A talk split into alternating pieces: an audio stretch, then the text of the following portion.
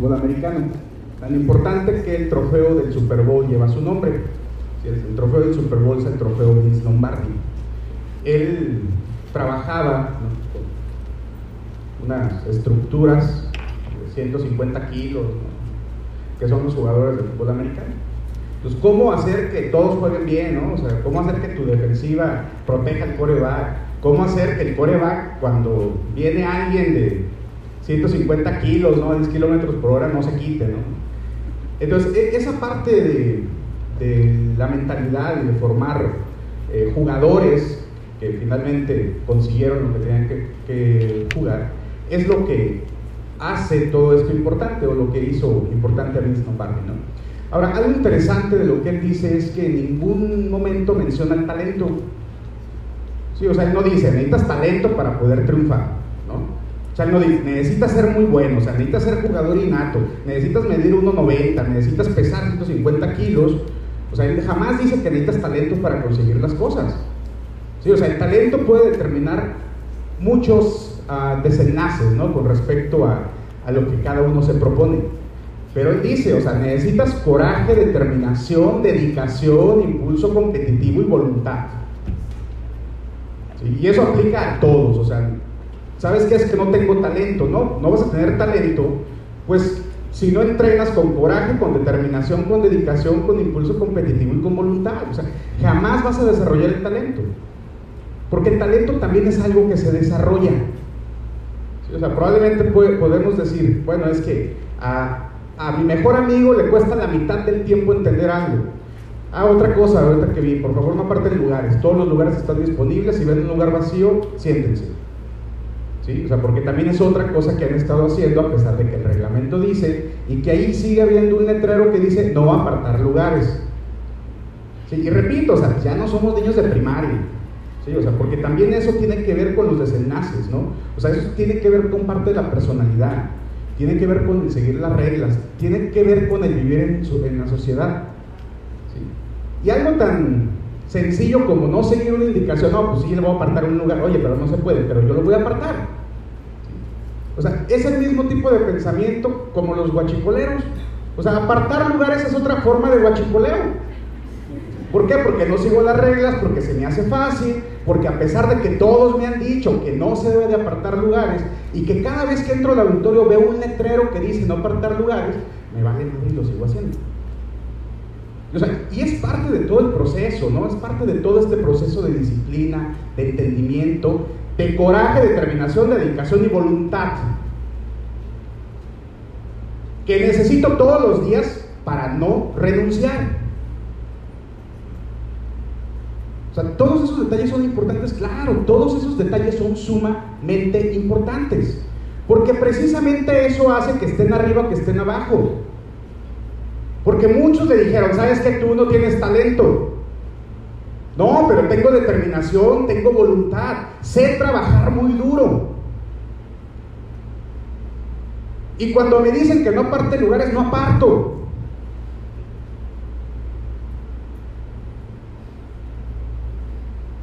Probablemente a mí me cuesta el doble de tiempo poder entender algo, ¿no? Si me comparo con mi mejor amigo. Pero eso qué implica? Pues que voy a tener que trabajar el doble, no importa, ¿sí? Pero no voy a renunciar, no me voy a desesperar, no le voy a tener miedo a un negrote así musculoso. ¿Por qué? Porque yo tengo la determinación, la voluntad y el coraje para conseguirlo. ¿Queda claro? Entonces, no hablamos de talento, hablamos de trabajo. ¿sí? Entonces, vamos a empezar con nuestra fiesta de casos clínicos. La prevaloración. ¿Se fijaron que fue la misma? ¿Por qué creen? ¿Cuál sería el objetivo de ponerles la misma prevaloración?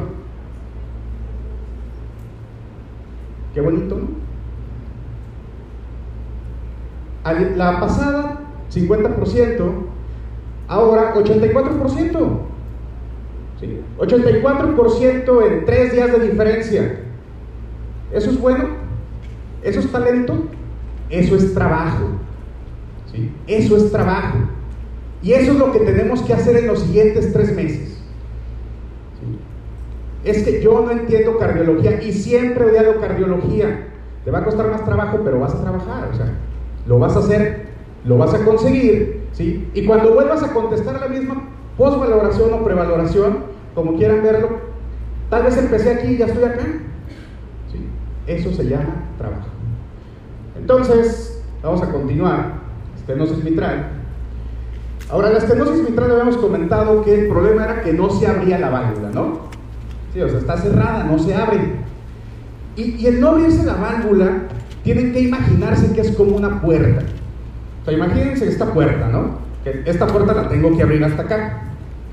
Y llega alguien y le pone ahí algo que la atore. Cuando ustedes la abren así con mucha fuerza, ¿qué va a pasar cuando llegue a eso que ustedes pusieron para que se atorara? Pues va a sonar, ¿no? O sea, la abres y... Otra vez. ¿No? otra vez. ¿Sí? Eso es un chasquido de apertura. Las estenosis, además del soplo que ya vimos, dije, vamos a ir agregando algunas cosas.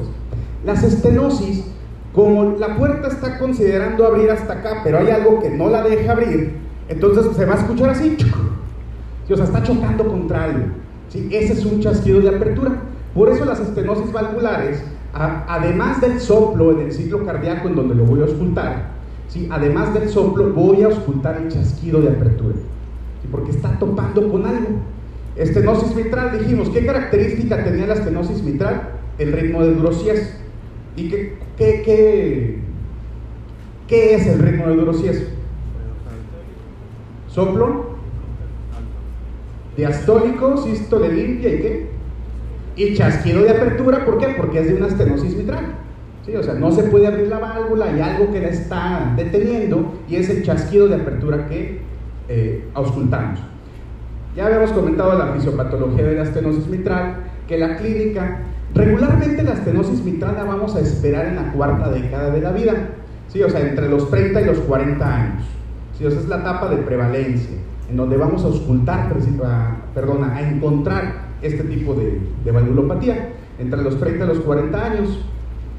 La clínica ya habíamos comentado, ¿no? Me daba clínica de insuficiencia cardíaca, disnea del ejercicio, fibrilación auricular, disfonía o hipertensión pulmonar, por lo que ya eh, platicaba la semana pasada.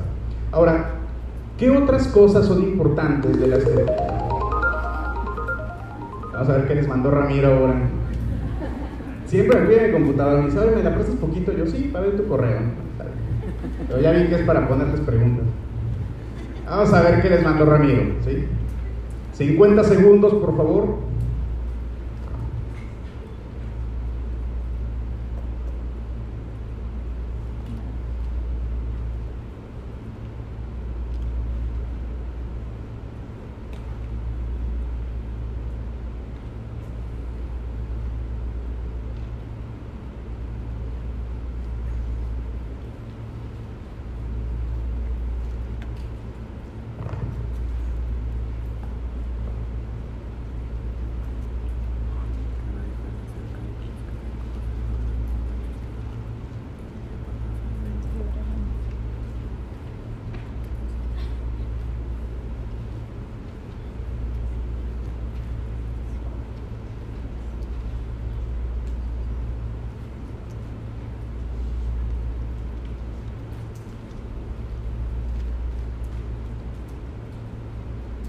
Siguiente pregunta, 30 segundos.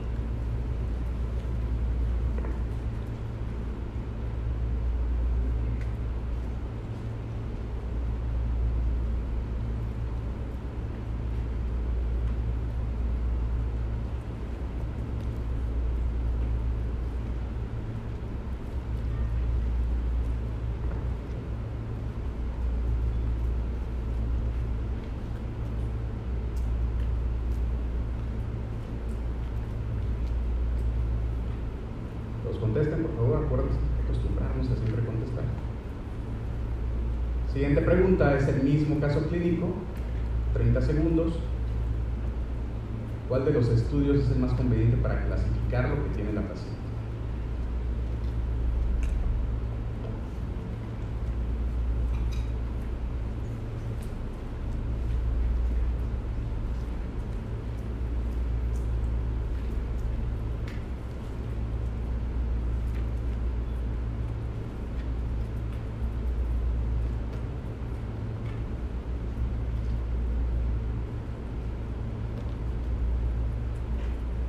Última pregunta.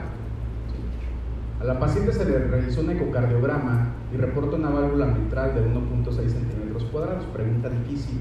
30 segundos.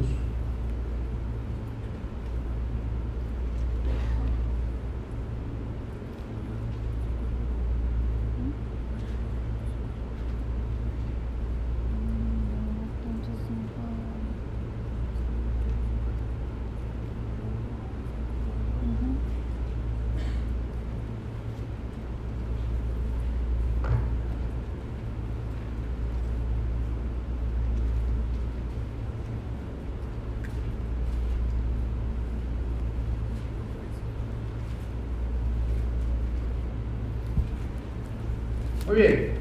¿Qué les llama la atención? ¿Qué es lo importante del caso clínico? El soplo.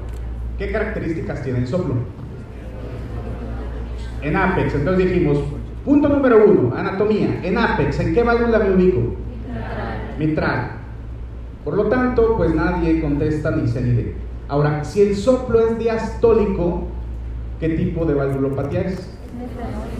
Estenosis mitral. Por un 100%, por favor. 95, muy bien. Es el nacional. Pregunta fácil o difícil. Porque ahorita ya todos se dieron cuenta cómo diagnosticarlo, ¿no? ¿Sí? En la prevaloración, una pregunta difícil, poco porcentaje. En la previa, previa. Muy bien, fisiopatología. ¿Qué se produce en una estenosis mitral? ¿Incremento del llenado ventricular?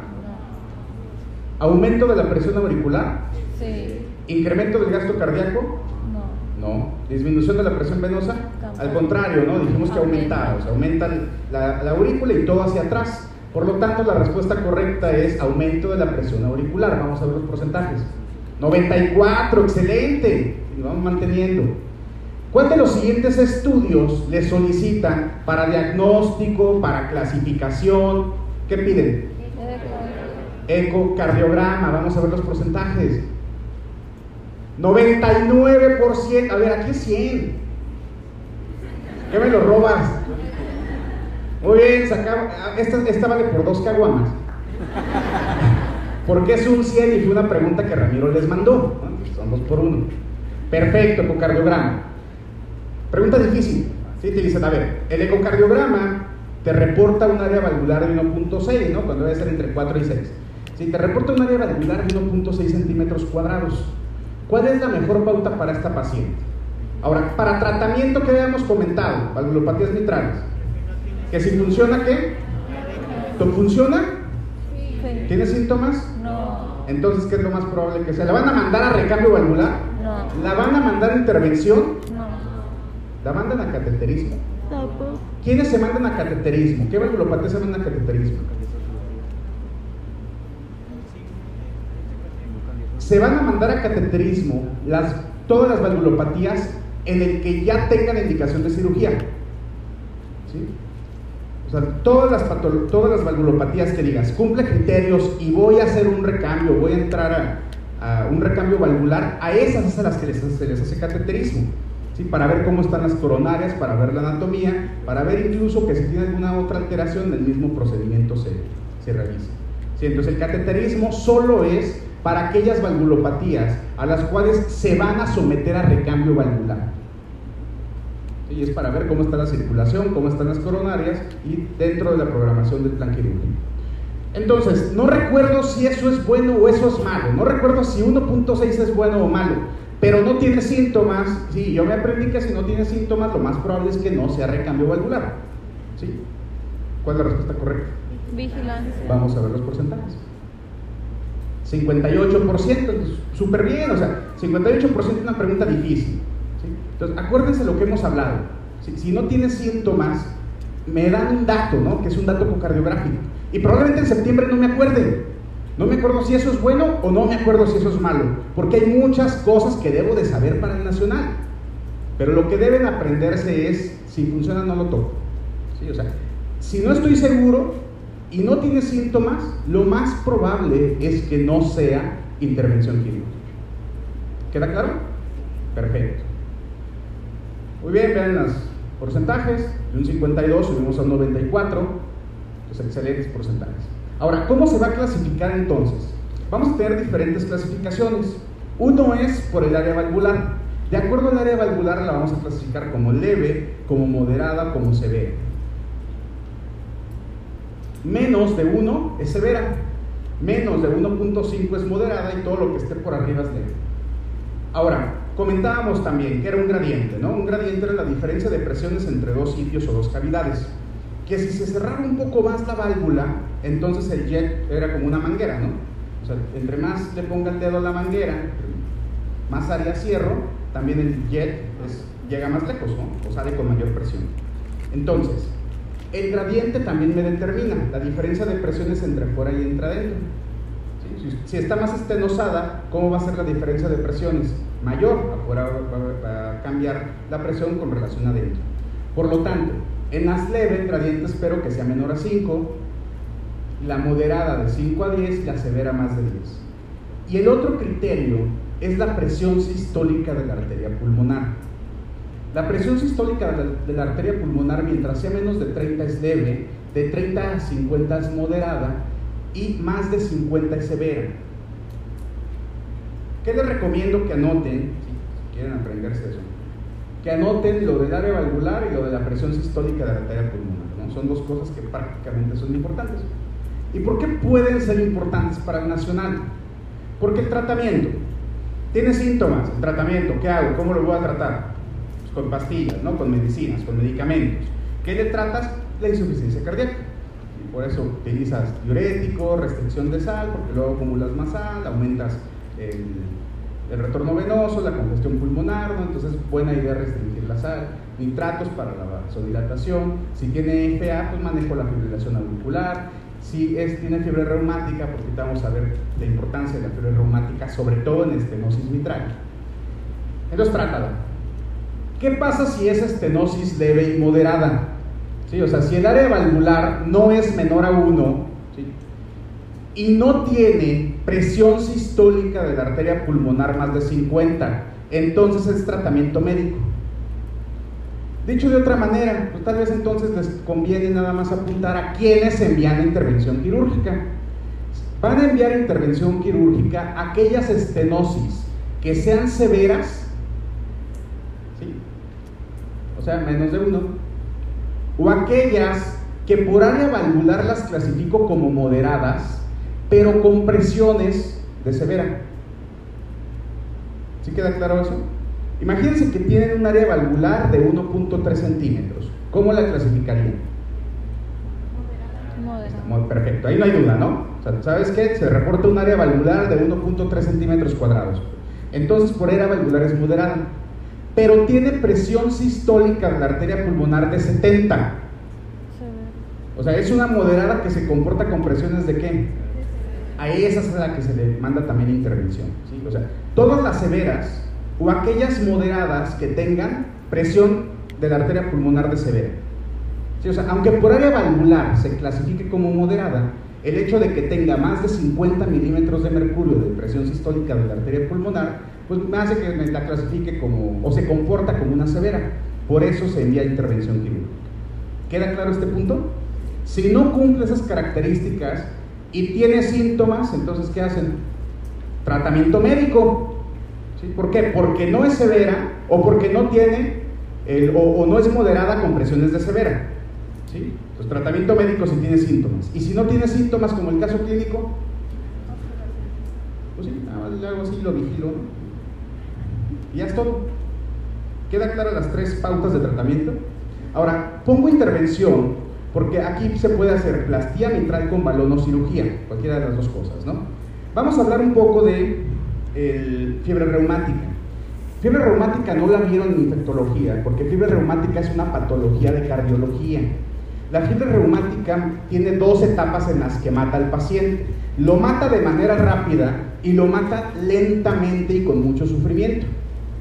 De manera rápida en el, en el escenario, en el contexto de una fiebre reumática aguda, mata por las alteraciones cardiológicas que son la carditis. Sí, o sea, mata rápido por carditis. Y de manera crónica y lenta, mata por las complicaciones de las fibrosis de las válvulas. O sea, mata por desencadenar valvulopatías. O sea, son los dos escenarios en el contexto de una fiebre reumática. La fiebre reumática es la causa más frecuente de estenosis mitral. Es la causa número uno de estenosis mitral. Se asocia frecuentemente a insuficiencia tricuspidia, aparece de 20 a 40 años después de haber tenido los episodios de fiebre reumática. La edad media de presentación son a los 33 años. Por eso la prevalencia del diagnóstico, como comentábamos, de la clínica de estenosis mitral, aparece en esa etapa, ¿no? en la cuarta década de la vida, o sea, entre los 30 y los 40. ¿Qué otras alteraciones me pueden dar estenosis mitral congénita o lupus? Pero repito, fiebre reumática es la causa más común. Y cuando es por fiebre reumática también se asocia a lo que viene siendo insuficiencia tricuspidia. El problema básicamente es que la infección por estreptococo beta hemolítico, ¿quién es? Dijimos. Piógenes, y otra vez el piógenes. Entonces, piógenes es alguien que, que deben de conocer muy bien por todas las patologías que produce, ¿no? A nivel cardíaco, a nivel sistémico, a nivel renal, a nivel faringitis. Entonces son muchas las patologías que produce el estreptococo piógenes, por eso lo deben de conocer muy bien. Es una eh, enfermedad multisistémica, ¿no? O sea, el problema es que tiene una reacción cruzada con proteínas de estructura, por eso se va hacia el, hacia el corazón y hacia las válvulas, pero también produce otro tipo de alteraciones que, eh, repito, hace reacción cruzada. La fiebre reumática se presenta tres semanas después de una faringitis por estreptococo. Un solo episodio de fiebre reumática en la vida predispone a una valvulopatía en un futuro aumentado en casos si es recurrente. Y fiebre reumática la preguntan porque actualmente, o sea, en el 2019, prácticamente en todo el mundo la fiebre reumática sigue matando a 230 mil niños. O sea, sigue matando a 230 mil personas. O sea, a nivel mundial, la incidencia es de 470 mil por año. Y de esos 470 mil infectados, 230 mil se mueren, o sea, casi 50%. ¿Sería importante? Claro que es muy importante. Sí, es muy importante porque precisamente esa es otra razón por las que de nacionales preguntan repetidamente los criterios de Centro. ¿Los criterios de Centro para qué son? Para evaluar el riesgo de qué. ¿Y qué? ¿Por qué me importa que sea bacteriano o no? Si le voy a dar antibióticos. los criterios de Centro realmente son para ver ¿Qué persona está en peligro de tener fiebre reumática y por eso le debo hacer antibiótico?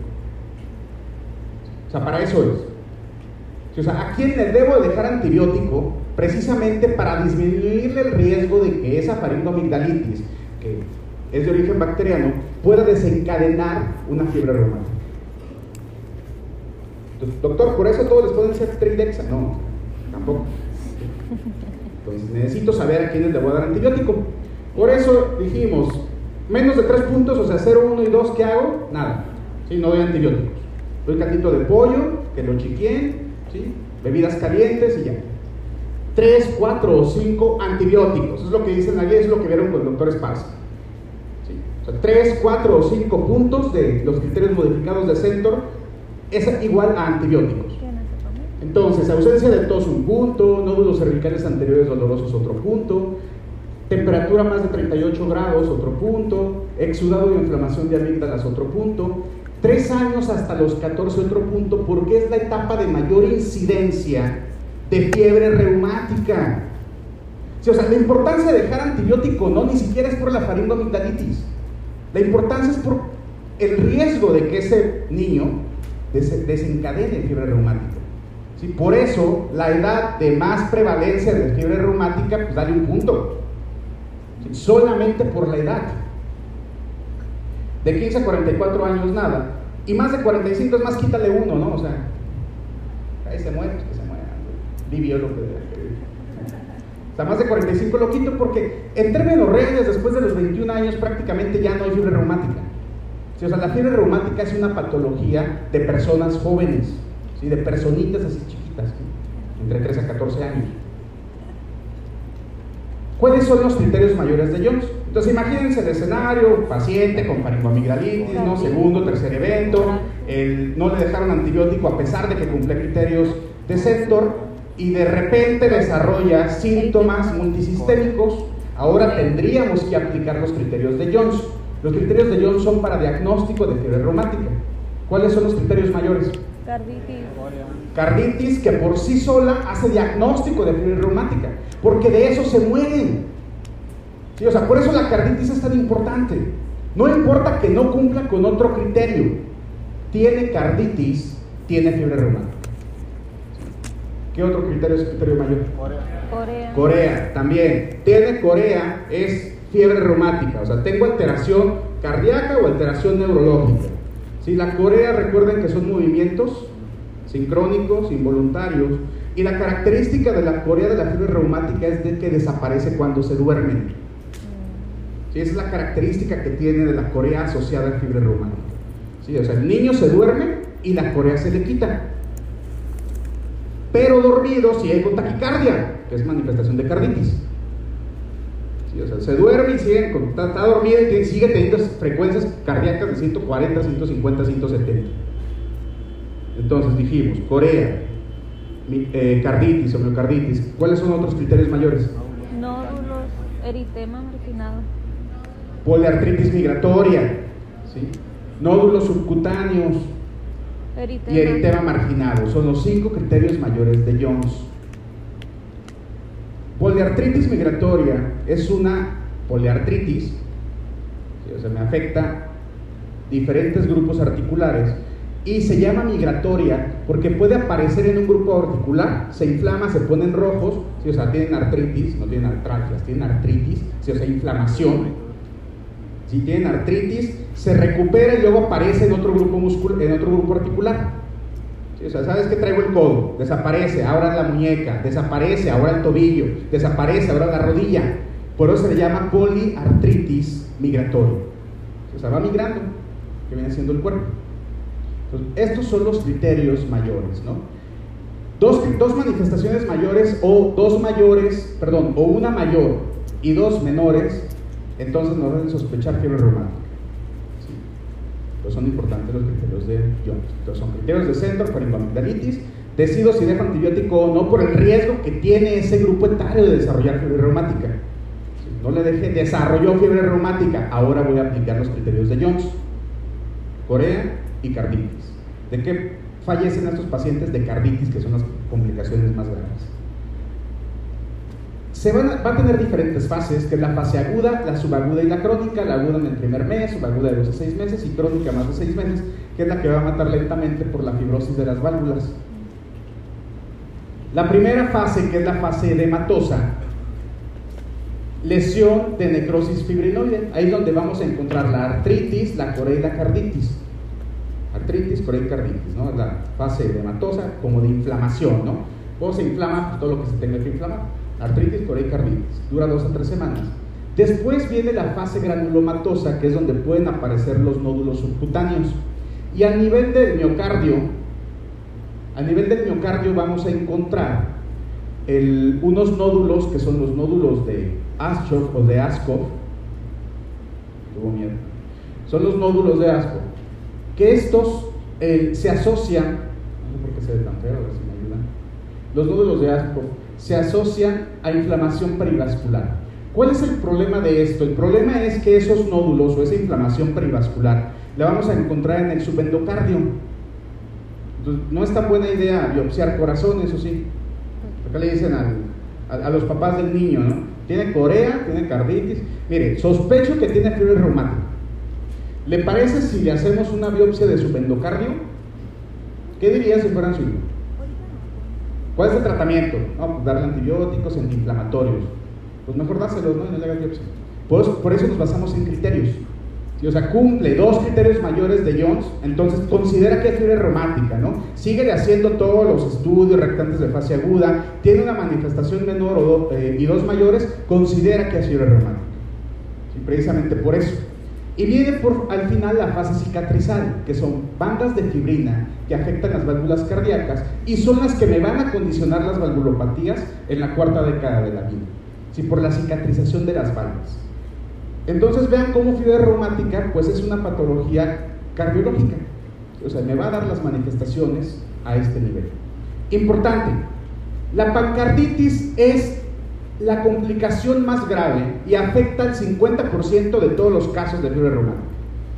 O sea, la mitad van a tener pancarditis. Y es más frecuente en la primera etapa, ¿no? en la segunda o tercera semana, que era la fase de matosa. Clínica. ¿De qué va a dar clínica si es alteración cardiológica? A ver, dijimos, todas las, alteraciones cardiológicas al final de qué me van a dar clínica? De insuficiencia cardíaca, todos son igual. Por eso en el nacional, los datos de insuficiencia cardíaca tal vez no sean los más importantes del caso clínico. Por eso me debo de fijar más en los soplos, me debo fijar más en los segundos ruidos, ¿sí? me debo de fijar más si se pone morado, si no se pone morado, si tuvo poliartritis, si tiene corea, ¿sí? o sea, porque todo lo demás la clínica la van a compartir. O sea, les va a dar datos de insuficiencia cardíaca. La clínica va a ser disnea de medianos a pequeños esfuerzos, edema, dolor precordial, ortopnea, soplo nuevo cambiante, que es lo que mencionaba un doctor la semana pasada, ¿no? soplo de Carey Coombs, que lo vamos a encontrar en fiebre reumática. Taquicardia sinusal desproporcionada con la fiebre y persiste durante el sueño. Esa es una indicación de miocarditis. Y la gravedad. ¿De qué depende la gravedad del cuadro de fiebre reumática? Del grado de miocarditis. En esta fase, en la fase Ya en la, tercera, en la cuarta década de la vida va a depender la gravedad del grado de afectación o sea, son dos partes, ¿Qué otras alteraciones me va a dar? Pues me puede dar en hematosa, derrame pericárdico. En electrocardiograma puedo tener prolongamiento de PR, que es otro dato de miocarditis. ¿Sí? O sea, si tienes un camino por el que pasa el, el estímulo eléctrico y luego todo se inflama, pues ahora va a tener que, que dura más tiempo en llegar, ¿no? ¿Por qué? Porque todo se inflamó. Sí, ahora tarda más en llegar por la inflamación asociada a la miocarditis. Luego tenemos prolongación del PP. Importante, grado de carditis. Carditis ligera. Ahora sí ya es más fácil entendernos. Me va a dar un soplo de insuficiencia mitral. Entonces, soplo de insuficiencia mitral, ¿dónde lo oculto? En apex. ¿Y en qué fase del ciclo? Ahí está, entonces la carditis ligera la voy a asociar con un soplo sistólico en apex. ¿Sí? O sea, un soplo de insuficiencia mitral. ¿Queda claro? ¿Sí? Entonces, ahí está, carditis leve, carditis ligera, soplo en apex, soplo sistólico, ¿no? un soplo como de insuficiencia mitral. Carditis moderada, aquí es donde ya aparece el soplo de Carey-Coombs o de Carey-Coombs, quieren llamarlo Soplo de Cari es más insuficiencia cardíaca. Entonces, soplo de Cari Coombs comentado, ¿no? Usted fue doctor que me dijo, ¿no? Ah, no, pero tú dijiste que era diastólico, ¿no? Sí, entonces el soplo de Cari Coombs, ¿cómo es? Diastólico. ¿Sí? ¿En dónde? En Apex, muy bien. ¿Sí? Soplo de Cari Coombs o de Cari Coombs es un soplo diastólico en Apex. Y si ausculto un soplo diastólico en apex, ¿a qué valvulopatía o con qué valvulopatía lo puedo confundir? Con estenosis. Con estenosis mitral, pero dijimos, estenosis mitral tiene, ritmo de durosies, ¿no? O sea, sístole limpia, soplo diastólico y ¿qué más? Chasquido. Chasquido de apertura. La diferencia del soplo de Cari Coombs es que es un soplo diastólico, pero no tiene chasquido de apertura. Eso es lo que me lo diferencia de una estenosis mitral. ¿Queda claro?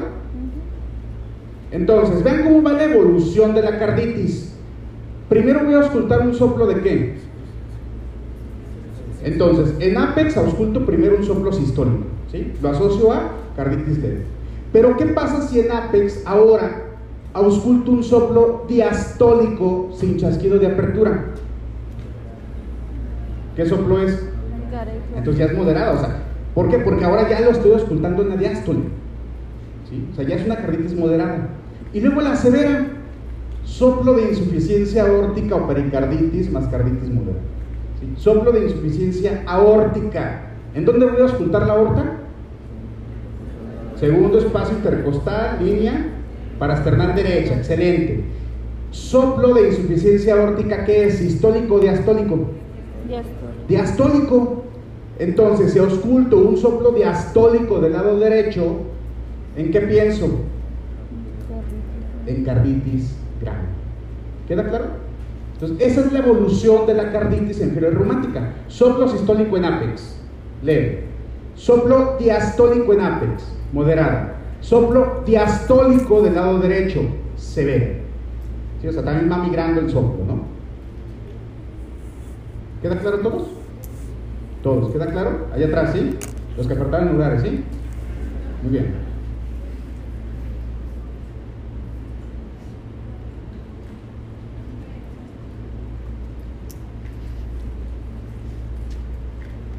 No, es diastólico.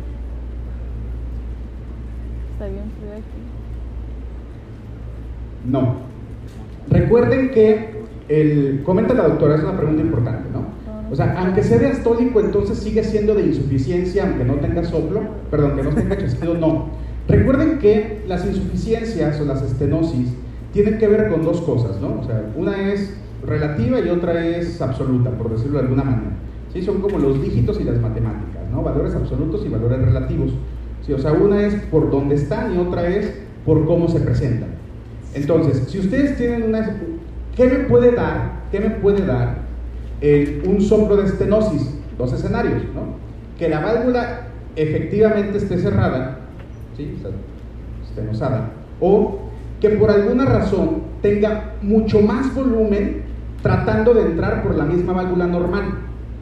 ¿Sí? O sea, si yo tengo mucho volumen y, y la válvula no creció, entonces sería como una estenosis relativa. ¿Sí? O sea, ahora tengo más volumen tratando de entrar por la misma válvula. ¿Sí? Ese es, me puede dar una, una... Por eso no tiene chasquido de apertura. O sea, el soplo de Caricums en sí no es que yo tenga una valvulopatía como tal. Suena por la asociación de la carditis. ¿Sí? O sea, no es que tenga insuficiencia o no es que tenga estenosis. Es que por la carditis, por la inflamación y por todo lo asociado al, a, la, a la afectación cardíaca, ahora pareciera que se tiene más volumen que tiene que pasar por el mismo sitio. Por eso se escucha como una insuficiencia, pero como no es de la válvula, no hay chasqueo de apertura. ¿Sí queda claro? O sea, no es que la carditis en sí me dé una valvulopatía, suena como una, por eso no la debo de confundir. ¿Sí? O sea, por eso debo de decir, bueno, no es valvulopatía, es soplo de Caricums, es soplo de fiebre reumática, porque si fuera una valvulopatía como tal, entonces tendría que ser una estenosis mitral y tendría que tener chasquido de apertura. ¿Sí? Por, eso, por eso debemos de diferenciar. ¿Sí queda claro? Y acá ya tenemos el soplo diastólico del lado derecho. Entonces, para que lo repasen en casa, soplo mesodiastólico que se escucha mejor en el apex puede distinguirse del soplo diastólico de la mitral por ausencia de chasquido de apertura. Ahora, es importante esto sí porque de eso depende el tratamiento. Y luego en tratamientos de fiebre reumáticas también a veces nos confundimos mucho sobre qué dejamos. Lo mejor para, para desinflamar el corazón son los salicilatos. Sí, o sea, hay una carditis leve, no me está dando datos de insuficiencia cardíaca, entonces el tratamiento son salicilatos. Salicilatos, 75 100 miligramos, dos semanas. Ahora, ¿qué pasa cuando, o en el escenario de una carditis moderada o grave, con pericarditis o con datos de insuficiencia cardíaca. ¿Tiene insuficiencia cardíaca? ¿Está sintomático? Sí. ¿Es moderada? Sí. ¿Es grave? Sí. Entonces, ¿qué hago? Doy esteroides. Porque necesito inflamarlo rápido, desinflamarlo rápido. Por eso dejo esteroides. Entonces, inicio con prednisona y voy reduciéndolo de dos a tres semanas hasta continuar con salicilatos. Ahora, no lo pueden tomar vía oral. Ah, le dejo metilprednisolona intravenoso.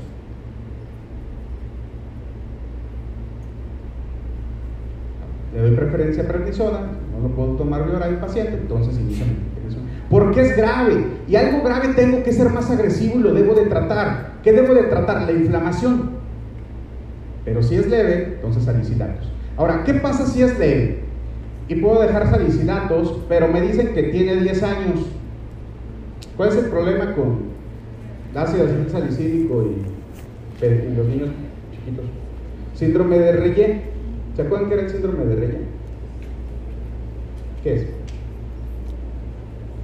es como una insuficiencia hepática aguda, ¿no? O sea, en general, podemos traducirla así. Sí, o sea, me va a dar los síntomas de una insuficiencia hepática aguda. se va a destruir el hígado. Entonces, aunque, aunque eh, a nivel mundial se considera que fiebre reumática, el riesgo de desarrollar síndrome de Leigh es extremadamente bajo, pues la GPC dice, pues si, si es niño, entonces no le dejes salicilatos por el riesgo que se tiene de síndrome de Reye. Las opciones son la próxima. Incluso el paracetamol. Entonces, ahora, ¿hasta qué edad se considera que ya que, puede ser seguro dejar los salicilatos? ¿A partir de qué edad? 12 o 15 años, ¿no? En general 15 años, arriba de 15 años ya los pueden dejar sin ningún problema. Repito, en el contexto de fiebre reumática, vías internacionales dicen, dicen deja de salicilatos, el riesgo es demasiado bajo a expensas del beneficio. Para el nacional, ¿sí? 12, 13 años, entonces pongo naproxeno, si hay una carditis leve. Más de 15 años, pues sí pongo salicilatos. ¿Queda claro? Perfecto. Vamos con el siguiente caso clínico. 60 segundos, por favor, como si fuera nacional.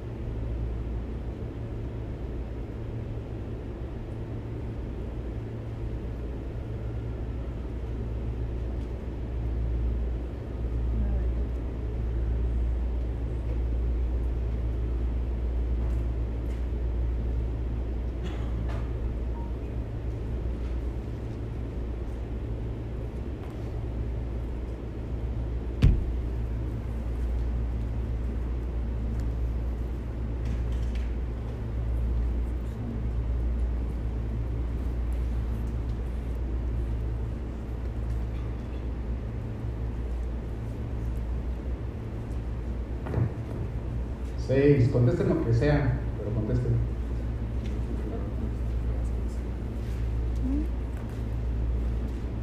Siguiente pregunta. ¿Cuál es el diagnóstico de la paciente? 30 segundos.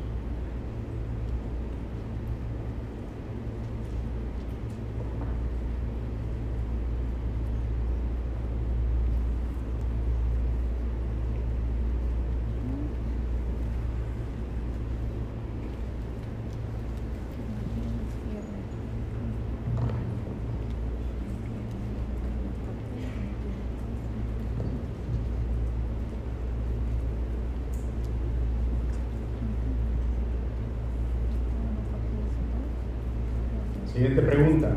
¿Cuál es el tratamiento en este momento? 30 segundos, por favor.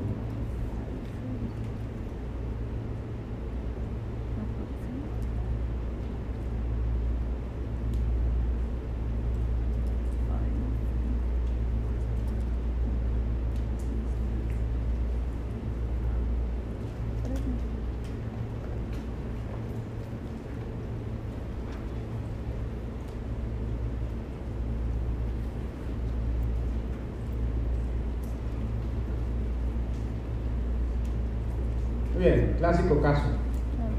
¿Cuántos puntos en la escala de Centro tenía la paciente hace dos semanas? ¿Por qué le dan? Edad. Adenopatía dolorosa y ausencia de tos. Perfecto. ¿Cuántos puntos tiene? Tres puntos. Vamos a los porcentajes. 49% en puntos de centro.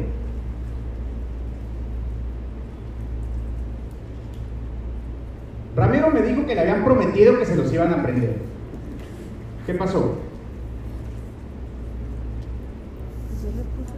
Fiebre. Dice, tiene fiebre, pero la fiebre cuando es ahorita. ¿Cómo es la pregunta? ¿Cuántos puntos tenía hace dos semanas? Regla número dos nacional, ¿cuál es? Leer bien. ¿Sí? Leer bien. ¿Tenía jiribilla la pregunta? No, era muy clara, ¿no? O sea, a ver, ahorita la paciente, ¿sí? 11 años, inflamación en tobillo derecho desde hace 24 horas, fiebre de 38, no asociada a trauma, disnea de medianos esfuerzos. Dice la mamá que inició con dolor en la muñeca derecha hace una semana, la cual remitió sin tratamiento, posteriormente en rodilla derecha durante dos días y también remitió, y 24 horas el tobillo derecho. Faringitis de repetición hace dos semanas y presentaba dolor, adenopatía cervical dolorosa, sin tos. Hace dos semanas, ¿cuántos puntos tenía? Ahora, me, me confundí con fiebre. Estrictamente, ¿qué dicen los criterios de centro? Estrictamente, ¿qué dice? Arriba de 39.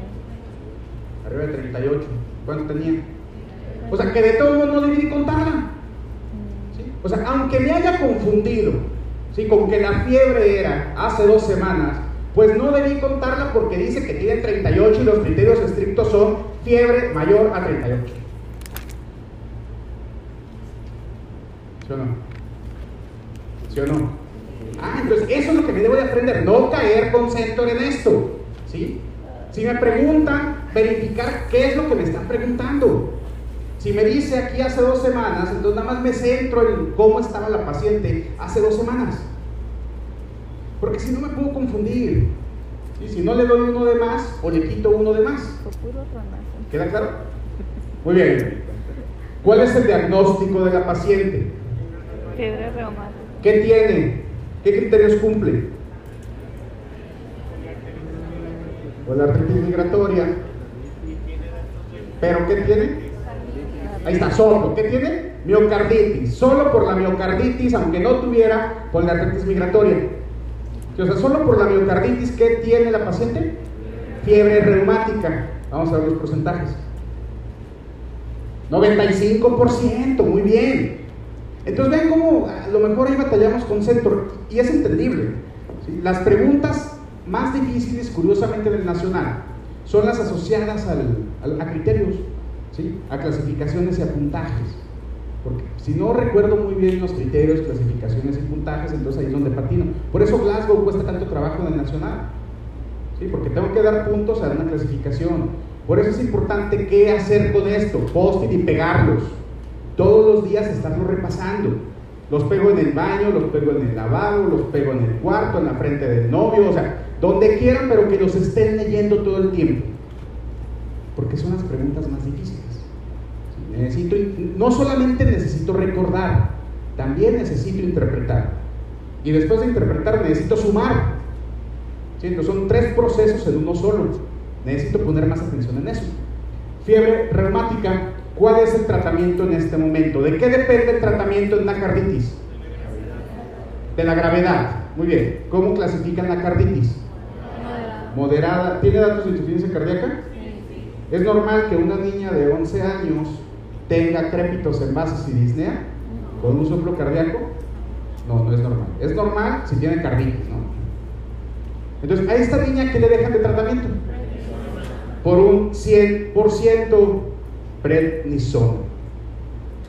35%.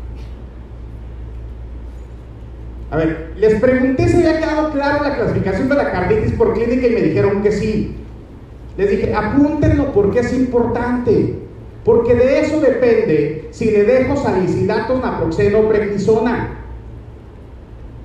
O sea, dicho en otras palabras, el 58% acaba de matar a una niña.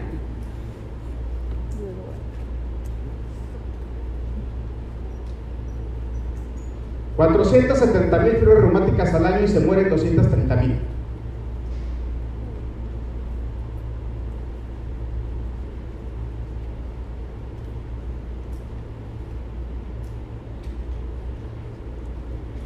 Por favor, apunten. ¿Sí? Entonces, clínicamente es posible dar una para el nacional, sí. ¿Sí? A esa niña, ¿cuál será el siguiente paso? Un ecocardiograma. ¿Sí? Necesito ver el grado de inflamación, necesito ver si no está acompañado de derrame pericárdico, necesito ver cómo está funcionando las válvulas, cómo están los flujos, ¿no? Pero en el nacional es, a ver, tienes a esta niña con soplo de Caricums que tiene datos de insuficiencia cardíaca. ¿Sí? ¿Qué le das? Prednisona, ¿sí? Tengas o no tengas eco. ¿Por qué? Porque tiene datos de insuficiencia cardíaca con pericarditismo. ¿Sí queda claro? ¿Todos? Entonces, ¿qué? Porque otra de las preguntas es, en fiebre reumática, en la carditis de fiebre reumática, ¿qué pongo? Salicilato, naproxeno, prednisona, depende de que venga. O sea, no son recetas de cocina. O sea, no es, todas las fiebres reumáticas le vas a dejar esto. ¿Sí? O sea, eso. A todas las fiebres reumáticas con carditis moderada o grave, con insuficiencia cardíaca, déjales prednisona. No viene prednisona. Viene metil, sí, pone metil. ¿Sí? Es un prednisolón intravenoso. Carditis leve, salicilatos, tiene 10 años, naproxeno. Y ahora sí queda claro. Perfecto, entonces por favor apúntenos para que en el nacional no cometan este error. Entonces siempre necesito ir aprendiendo de mis errores, hay cosas que son importantes, hay cosas que debo de aprender y que no puedo olvidar, y esta es una de ellas. O sea, ¿a quiénes inicio con esteroides? Profilaxis primaria. Recuerden que las profilaxis son primarias, secundarias y terciarias. La primaria es aquel paciente que no ha tenido fiebre reumática y le doy medicamento para que no la tenga. Esas son las faringoamigdalitis con tres o más puntos de criterios de centro. O sea, dicho de otra manera, la penicilina no la dejo como tal, así como 100% para tratamiento de la, de la faringitis. La dejo como profilaxis primaria de fiebre reumática en un paciente que tiene riesgo. Entonces, tiene 3, 4 o 5 puntos de centro, es profilaxis primaria con penicilina. ¿Queda claro? Perfecto. Profilaxis secundaria son aquellos pacientes a los que ya les dio fiebre reumática. Entonces, se tienen que estar administrando penicilina G benzatínica 1.200.000 unidades cada 4 semanas. Cada 4 semanas, cada 4 semanas. ¿Por cuánto tiempo? ¿Por 5, por 10 años o por toda su vida? Solo porque no conté los criterios de centro al momento que tuvo una faringoamigdalitis. Entonces, profilaxis secundaria es, ese paciente ya le dio fiebre reumática, si cada 4 semanas tiene que estarse poniendo penicilina. Bueno, ¿y qué pasa si tuvo carditis residual? Le quedó inflamado un poquito, no está funcionando bien, entonces cada tres semanas. Es alérgico, entonces déjale eritromicina, 250 miligramos dos veces al día. ¿Por cuánto tiempo? Dependiendo qué es lo que sea. Fiebre reumática con carditis o carditis residual, vean, por 10 años o hasta los 40 años de edad. Ahora, imagínense que el sueño más así, el, sueño de esta niña era ser pediatra. ¿Sí? Llegaba al consultorio, ¿qué quiere ser de grande? Pediatra, como usted, doctora. Es más, me voy a cambiar el nombre como usted. Sí, pero no te dejaron antibiótico. Tienes fiebre reumática. ¿Estás segura que quieres ser pediatra? Sí, doctor. Es mi sueño más grande. Es más, si no soy pediatra, mejor que me quiten la vida, ¿no? O sea, la niña les dice. Bueno, entonces de por vida. O sea, te vas a tener que estar administrando 1.200.000 unidades de penicilina cada cuatro semanas toda tu vida. Y luego viene la pregunta triste. ¿Por qué, doctora? Porque cuando te dio faringoamigdalitis, no te aplicaron criterios de centro y no te dejaron antibióticos. Y se les queda viendo así. ¿Qué le dicen? Entonces, aquellos que tienen alto riesgo y contacto con personas en donde hay alta prevalencia de infecciones, o sea, los niños, maestros, pediatras, trabajadoras de guarderías, la profilaxis es toda la vida. Y no solo eso, fiebre reumática y no dejó ninguna secuela. También requiere, también requiere. Tuvo fiebre reumática, no dejó secuela, entonces por 5 años o hasta los 21 años de edad. Está feo, ¿no? La fiebre reumática. Pero es tan triste. Y no solo eso, o sea, como ya tienen fiebre reumática, pues si son sometidos a ciertos procedimientos, entonces también requieren profilaxis. ¿Para qué? Para endocarditis. O sea, los pacientes que ya tuvieron fiebre reumática y tuvieron alguna lesión en la válvula, o sea, solamente por el antecedente de la fiebre reumática tienen más riesgos de desarrollar endocarditis. sea, la niña que le van a sacar una muela, entonces pues va a requerir que le dejen profilaxis. ¿Cuáles son los, los procedimientos que van a requerir profilaxis antibiótica? Procedimientos dentales, del tracto respiratorio, gastrointestinal y urinario. Endoscopias, colonoscopias, broncoscopias. Limpieza dental. Una, limpieza dental, sí, una limpieza dental. Que si no te pueden desencadenar endocarditis. ¿Qué se les deja? Amoxicilina 2 gramos en dosis única una hora antes del procedimiento. Cada vez que sea sometida a un procedimiento. Entonces ven todo lo que conlleva la fiebre reumática. Por eso repito, faringoamigdalitis, criterios de centro, a quienes les dejan antibióticos o a quienes no las dejan, todos los años son preguntados en el nacional. todo lo que conlleva precisamente el desarrollo de la fiebre reumática. ¿Sí? Por eso es la causa número uno de estenosis mitral. Muy bien, ¿queda claro fiebre reumática? Entonces, agudo, profilaxis, ¿no? valvulopatías. Y regresando con las valvulopatías, lo repito, el tratamiento ya que, esta niña pues, le condicionaron un riesgo de tener estenosis mitral, o le condicionan estenosis mitral, el tratamiento de intervención será por el área valvular, pero más importante, por la presión sistólica de la arteria pulmonar, que es básicamente lo que les muestran en, en la guía, ¿no? O sea, el algoritmo de la guía es, ok, a ver, estenosis mitral clase funcional 1 y 2. Sí, o sea, ¿cómo está bien, no? Leve, tratamiento médico vigilancia. Moderada, presión sistólica menos de 50, sí, tratamiento médico y vigilancia. Moderada, pero las presiones como si fueran severas, sí, intervención. ¿De qué va a depender plástica con balón o cirugía mitral? De si es anatomía favorable o desfavorable. Y la anatomía favorable o desfavorable es una clasificación cardiográfica que no se deben de aprender. ¿sí? O sea, ustedes lo único que se deben de aprender es, bueno, ¿a quién considero someter a intervención? Porque son criterios que van de que la válvula esté bonita, que la válvula esté muy fea. En términos generales, más de 8 puntos implica que tiene una anatomía desfavorable, por lo tanto el tratamiento debe ser a cirugía mitral. Esa no va a ser sometida a plastía mitral con válvula. Entonces, ¿qué me debo de aprender para el nacional? Esto nada más. Sí, o sea, ¿cuáles son aquellas indicaciones de mandar la intervención? ¿Queda claro? ¿Queda claro todos? Perfecto. Siguiente pregunta. 60 segundos, por favor, para que contesten la primera.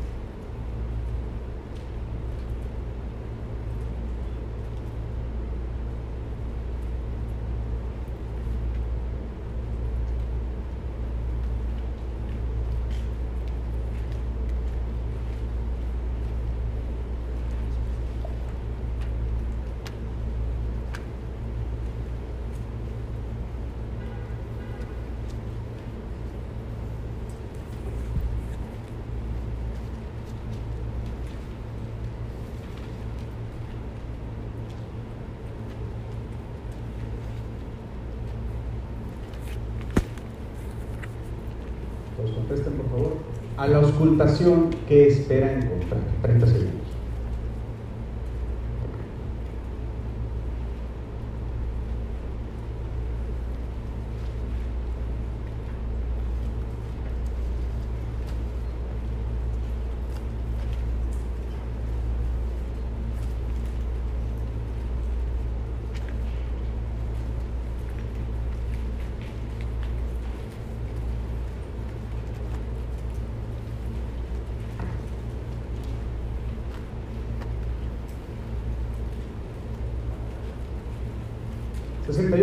68 años. ¿Qué les llama la atención de la clínica? Síncope, muy bien. Dos episodios de síncope en los últimos tres meses. Sus familiares lo asociaron a ataques de ansiedad debido a que últimamente no la visitan. Nada, se está haciendo la abuela. No es cierto que se desmaye. Está fingiendo. Pero ¿qué es lo que no puede fingir la abuela? El soplo. ¿Qué características tiene el soplo? ¿En dónde la ausculto?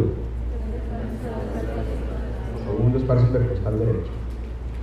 Entonces, si es segundo espacio intercostal derecho, ¿qué válvula es? Aórtica. Entonces, ¿qué no contesté? La C, ¿verdad? Perfecto. Ahora, el soplo que es ausculto en el foco aórtico es sistólico. ¿sí? Entonces, en sístole, la aorta, ¿cómo debe de estar? Abierta. Abierta, porque tiene que salir la sangre del ventrículo. Si el soplo que ausculto es sistólico, ¿qué no hace bien la válvula aórtica? No abre bien, por lo tanto, ¿qué es? Estenosis aórtica. Vamos a ver los porcentajes. 74%. 21% insuficiencia. Entonces dijimos, me acuerdo del IMSS. Insuficiencia mitral, ¿qué tipo de soplo me da? Sistólico, por lo tanto, si la insuficiencia mitral me da un soplo sistólico, un soplo sistólico en la válvula contraria, que es la aorta, no puede ser insuficiencia, ¿o sí? No puede ser insuficiencia porque es lo contrario. ¿Sí? Entonces, ausculto un soplo sistólico en la válvula contraria, no puede ser lo mismo, o sea, no puede ser insuficiencia, va a ser estenosis.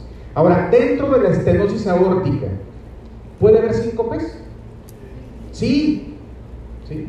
Hay síncopes. Dentro de la clínica de una estenosis aórtica hay angina y hay síncope. Sea, si está cerrada la válvula aórtica, no llega agua al tinaco.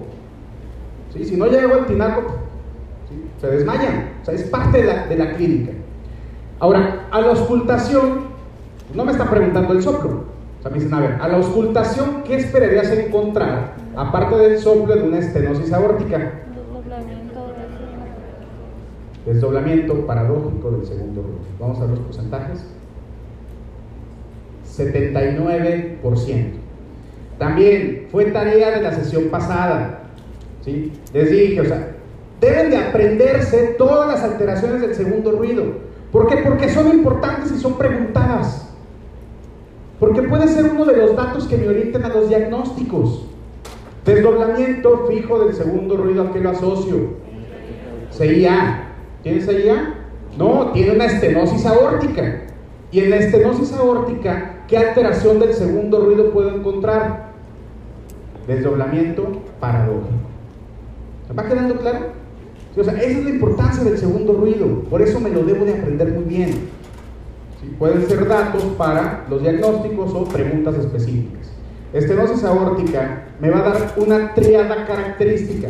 Angina, insuficiencia cardíaca y síncope.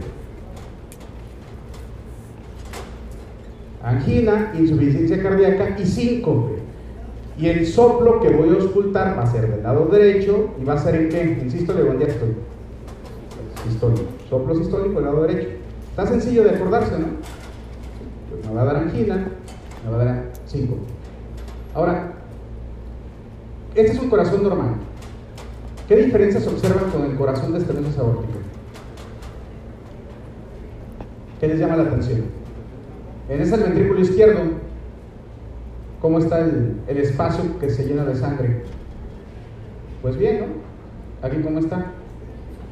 Reducido. Entonces, súmenle que le cabe menos sangre a una válvula que aparte está cerrada, pues no llega agua al tinaco, ¿no? Y eso es lo que me explica aquí síncope. O sea, va a tener una disminución del gasto cardíaco. Y luego lo que les comentaba en la sesión pasada, están las fibras miocárdicas y tengo vasos entre ellas, ¿no? Este es un vaso sanguíneo, ¿sí? Así. Entonces, entre más hipertrofia tenga, ¿qué va a pasar con ese vaso? Se va a colapsar. ¿Cómo creen que estén las diagonales, las oblicuas, las coronarias incluso, en este ventrículo? Van a estar colapsadas, ¿no? ¿Por qué? Porque las están presionando más. O sea, lo de afuera está presionando más a cada vasito. Y ese vasito no crece, o sea, ese vasito no se hipertrofia. Ese vasito sigue con su misma íntima y media. ¿Sí? Entonces, llega menos sangre. Eso es lo que explica la angina. Insuficiencia cardíaca puede estar explicada por la imagen misma, ¿no? Entonces, esa es la triada característica. Y repito, es sumamente importante diferenciarla, porque si llega este paciente con soplo, que no sabe si es nuevo o no, que llega con angina, con un dolor precordial que inició hace 20 minutos, ¿con qué lo confundimos en el contexto de urgencia? Con infarto. Y luego los infartos, ¿qué les dejamos? Nitratos. ¿Qué pasa si le dejamos nitratos a una estenosis aórtica que está con insuficiencia cardíaca, con angina? ¿Qué creen que pasa? Se mueren. ¿sí? Se mueren, se mueren. ¿sí? Se mueren. ¿Por qué? Porque los nitratos que hacen vasodilataciones, ¿no? Tanto coronarias como sistémicas. Entonces, si de por sí no, no, no, no está mandando la sangre necesaria y yo todavía le dejo un vasodilatador, ¿qué va a pasar? Se va a morir. Por eso dentro del contexto de dolores precordiales es sumamente importante diferenciar quienes sí tienen infarto de aquellos que pueden estar cruzando con una estenosis aórtica. Porque el tratamiento es diferente. Porque si a este le dejo diuréticos, ¿no? Deja diuréticos a montón, así, está congestivo. ¿no? Y aparte deja nitratos, lo voy a matar. Son diagnósticos diferenciales. ¿Queda claro? Entonces, esta estenosis aórtica. Eh, lo que les comentaba, hay diferentes causas. Por ejemplo, antes de los 65 años, la causa de estenosis más frecuente es válvula bicúspide. Esta es una válvula bicúspide. O sea, Diosito cuando nos formó nos dijo, voy a hacer tres. ¿no? ¿Para qué? Para que se puedan abrir muy bien. Pero en alguna razón, ¿no? Como que no ponen mucha atención a veces. algunos les hizo dos nada más. ¿ven la diferencia de las áreas? Entonces, de manera congénita, pues esta tiene insuficiencia, ¿no? Perdón, tiene estenosis aórtica. Simplemente por tener dos valvas, el área valvular aórtica ya está más estrecha. Repito, ya es tan frecuente que cuando hablan de prevalencias y de, eh, frecuencias, eh, algunos ya no consideran a la válvula aorta bicúspide como cardiopatía congénita. Por eso es tan difícil ponernos de acuerdo sobre cuál es la cardiopatía en adultos a nivel mundial más frecuente, ¿no? De repente unos estudios la incluyen, otros dicen no, no está tan frecuente que pues ya mejor la consideramos variante anatómica, si otros no se ponen de acuerdo, ¿no? Por eso es tan inconsistente el contestar, la respuesta a esa pregunta.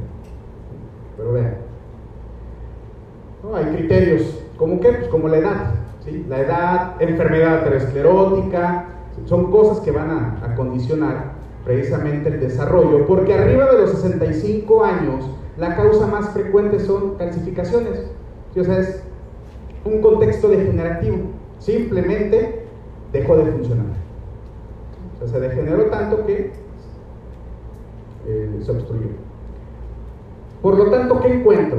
Pues soplo, soplo, sistólico, segundo espacio intercostal, línea parasternal derecha, desdoblamiento paradójico del segundo ruido. ¿Por qué escuchamos un S4? Dijimos, ¿un S4 de qué es? ¿A qué lo asociamos? Insuficiencia diastólica. Insuficiencia diastólica. Sí, o sea, diastólica. ¿Qué significa la diastólica? Que el corazón no se puede relajar bien. ¿Para qué? Para llenarse de sangre. ¿Aquí se puede relajar bien para llenarse de sangre? ¿Este paciente tendrá insuficiencia sistólica o diastólica? O sea, con esta cantidad de músculo, ¿creen que su fracción de expulsión está baja? A ver, ¿estará baja?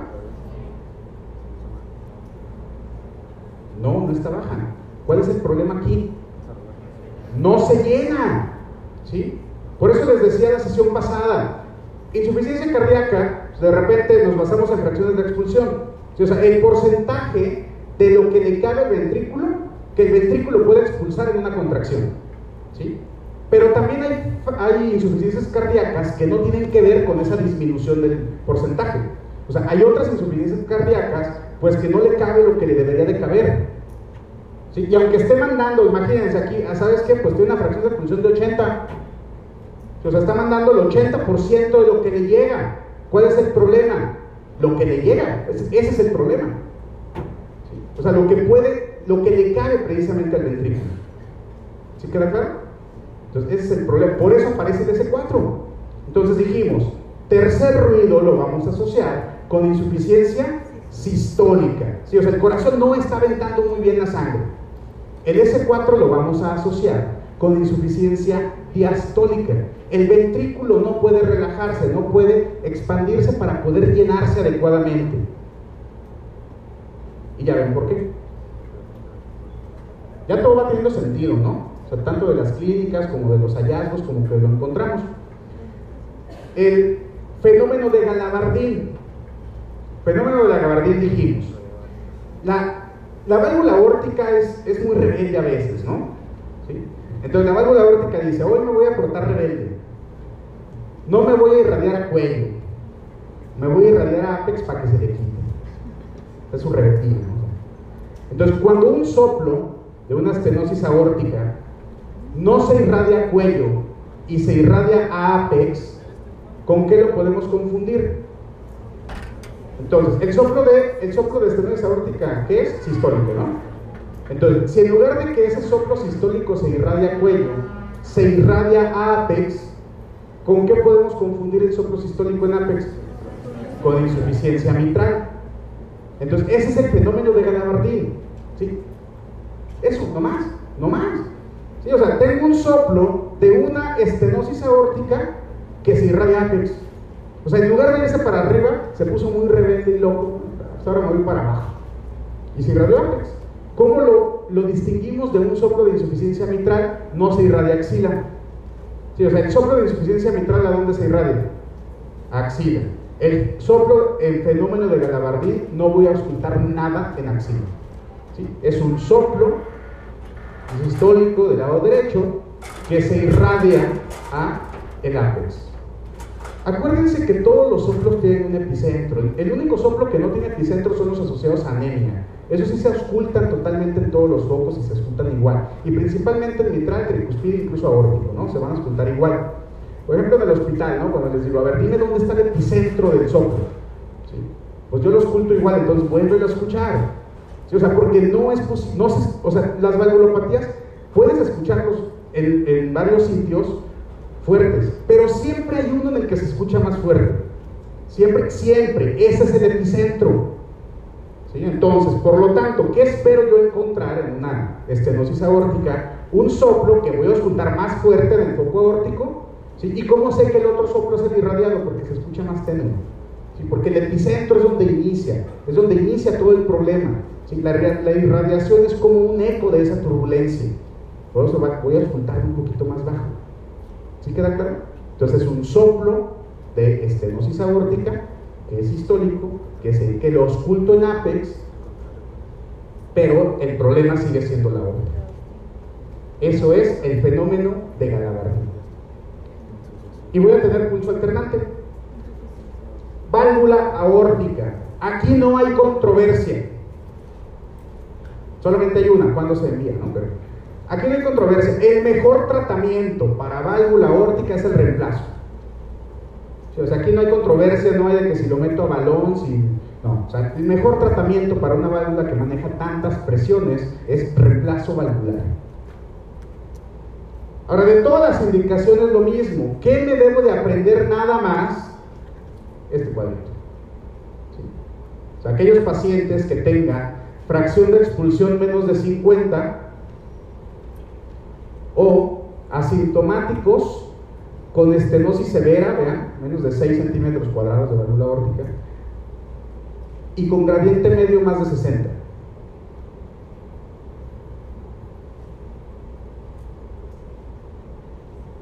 Pues nada más aprendan eso. Por lo tanto, tratamiento de elección, cirugía. ¿Cuándo lo voy a someter a cirugía? Cuando cumpla los criterios. Porque si no los cumple, ¿qué hago? tratamiento médico y igual que el resto, hasta que cumple los criterios también. Ahora, ¿qué pasa, por ejemplo, si no es candidato a cirugía? Si tiene alta mortalidad y quiero darle tal vez un poco de tratamientos paliativos, bueno, valvuloplastía percutánea con balón. Procedimientos urgentes que no puede ser sometido en este momento a cirugía, valvuloplastia percutánea con balón. Embarazadas, valvuloplastia percutánea con balón. Entonces, de manera que la valvuloplastia percutánea con balón solamente tiene dos indicaciones, una como terapia fuente en los que son urgentes o en aquellos pacientes que por riesgo quirúrgico o por pobre expectativa de vida no pueden ser sometidos a valvuloplastia con balón. Porque la vida media de la valvuloplastia con balón son seis meses. Sí, o sea, si son sometidos ahorita a valvuloplastia con balón, en seis meses vas a tener el mismo grado de estenosis aórtica. O aquí no hay controversia. El mejor tratamiento es reemplazo valvular. Pero seis meses pueden ser muy buenos en alguien que está embarazada. ¿no? O sea, es embarazada y aparte la vas a someter a reemplazo valvular. Sí, tal vez no sea tan buena idea en ese momento. ¿no? Entonces, ¿sí va quedando claro? Pues, sencillo, ¿no? Todo es como muy lógico. Por lo tanto, tratamiento, lo mismo, trátale la insuficiencia cardíaca, digital, tener cuidado con los diuréticos. Cuando ustedes revisan, por ejemplo, tratamientos específicos, de repente, bueno, ¿puedo utilizar nitratos o no? ¿Puedo utilizar diuréticos o no? Las recomendaciones son iguales, o sea, depende de tu paciente. ¿Puedes utilizar diuréticos? Sí, pero luego lo curas de más. O sea, y me voy a regresar. Y si hablamos de que la contracción depende de lo que llega, ¿qué pasa si a este ventrículo izquierdo tú lo deshidratas de más. Pues entonces ya disminuyes tanto la precarga, pues que ya no vas a tener contracción. O sea, ¿puedo utilizar diuréticos? Sí, nada más no lo cures de más. O sea, no bajes tanto la precarga. O sea, quítale la congestión, quítale un poco de trabajo eh, al ventrículo, pero el problema es que si lo curo de más, vas a hacer que colapse, que se muera, que se imparte, ¿no? porque es otro problema. ¿sí? Entonces, ¿sí va quedando claro? O sea, básicamente, en resumen, ¿qué es? Pues depende cómo esté el paciente, son los medicamentos que vas a usar. Cómo esté de insuficiencia cardíaca, cómo esté de síntomas, cómo esté de agudizada en ese momento, ¿no? La insuficiencia cardíaca, si es más derecha, si es izquierda, si tiene angina, ¿sí? Pero lo que sí es que deben de tener mucho cuidado con los nitratos por la vasodilatación. Se infartan, se chocan y se mueren. Siguiente pregunta. Todos contesten, por favor. 60 segundos.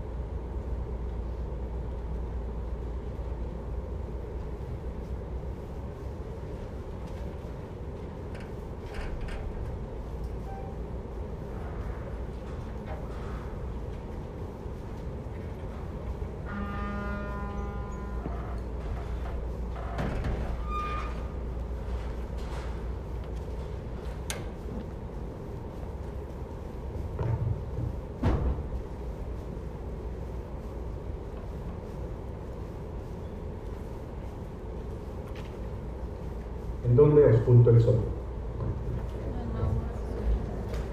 ¿Y ahí qué válvula está? Aórtica. ¿Y en qué ciclo o en qué parte del ciclo es el soplo? Entonces, por un 100%, ¿qué valvulopatía tiene? Vamos a ver los porcentajes. ¿Qué pasó?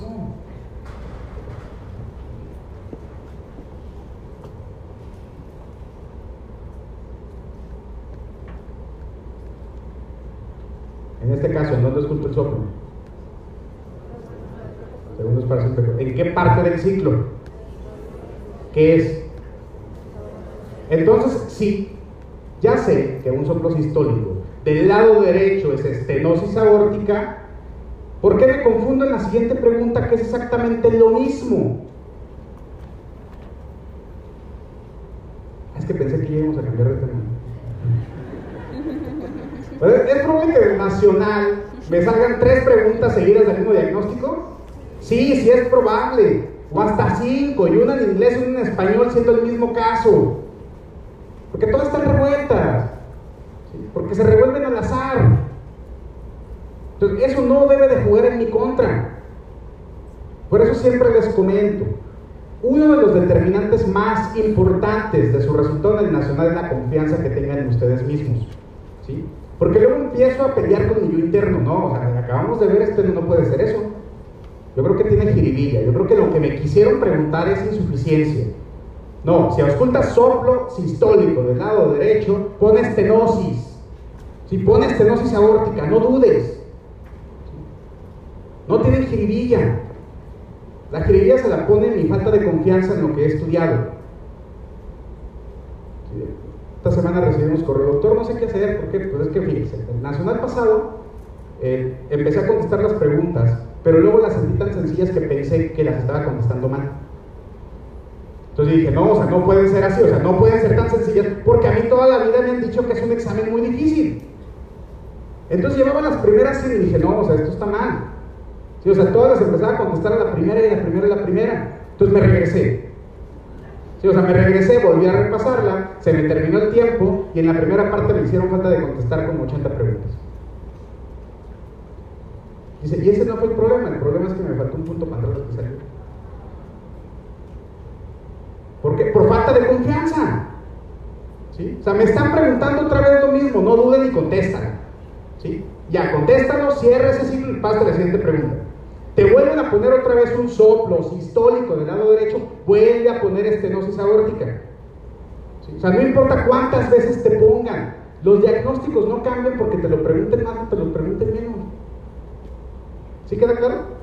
Entonces, estenosis aórtica. Ahora, ¿cuál es la explicación fisiopatológica de la angina que presenta la paciente? ¿Ya la contestaron o no?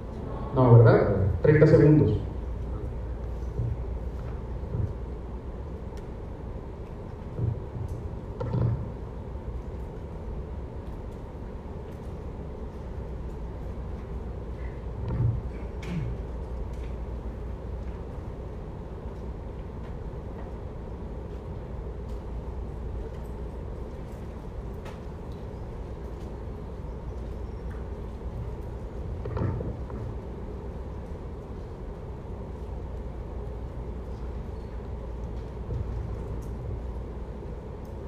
Muy bien, entonces, ¿qué es lo que explica la angina en el contexto de una estenosis aórtica? ¿A, B, C o D? Por un 100%, opción A. Vamos a ver los porcentajes. 85%, excelente. Entonces, el problema es la hipertrofia, ¿no? Comentábamos la hipertrofia, los diagonales y todas las oblicuas y las ramas que nutren al ventrículo, pues pasan por aquí. Las coronarias también pasan por aquí. Entonces, entre más colapsadas estén, llevan menos sangre, necesitan más presión. Eh, por algún tiempo incluso se pensó que aceleraba la enfermedad aterosclerótica. Por eso el libro de hace 20 o 30 años, dentro de los tratamientos consideraban las estatinas. Cuando vieron que realmente no era así, no funcionaba. ¿no? Por eso. ¿La estenosis valvular obstruye las arterias coronarias? No, tampoco. no es por la estenosis valvular. O sea, no es que la coronaria está en medio de la válvula aórtica y cuando se cierra la válvula aórtica, ¡pum! no.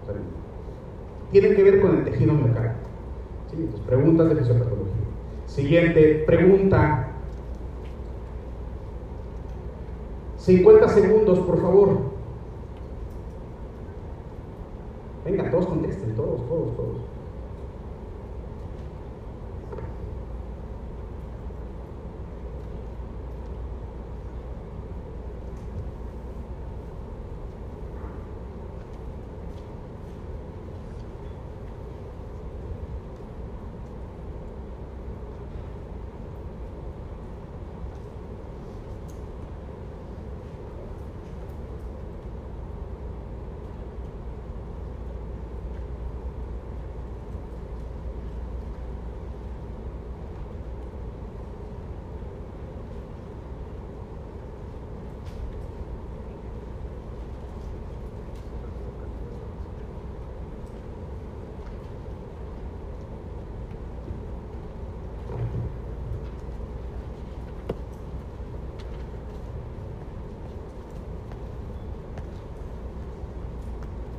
Siguiente pregunta, 30 segundos. ¿Qué nombre recibe el soplo que ausculta en Apex?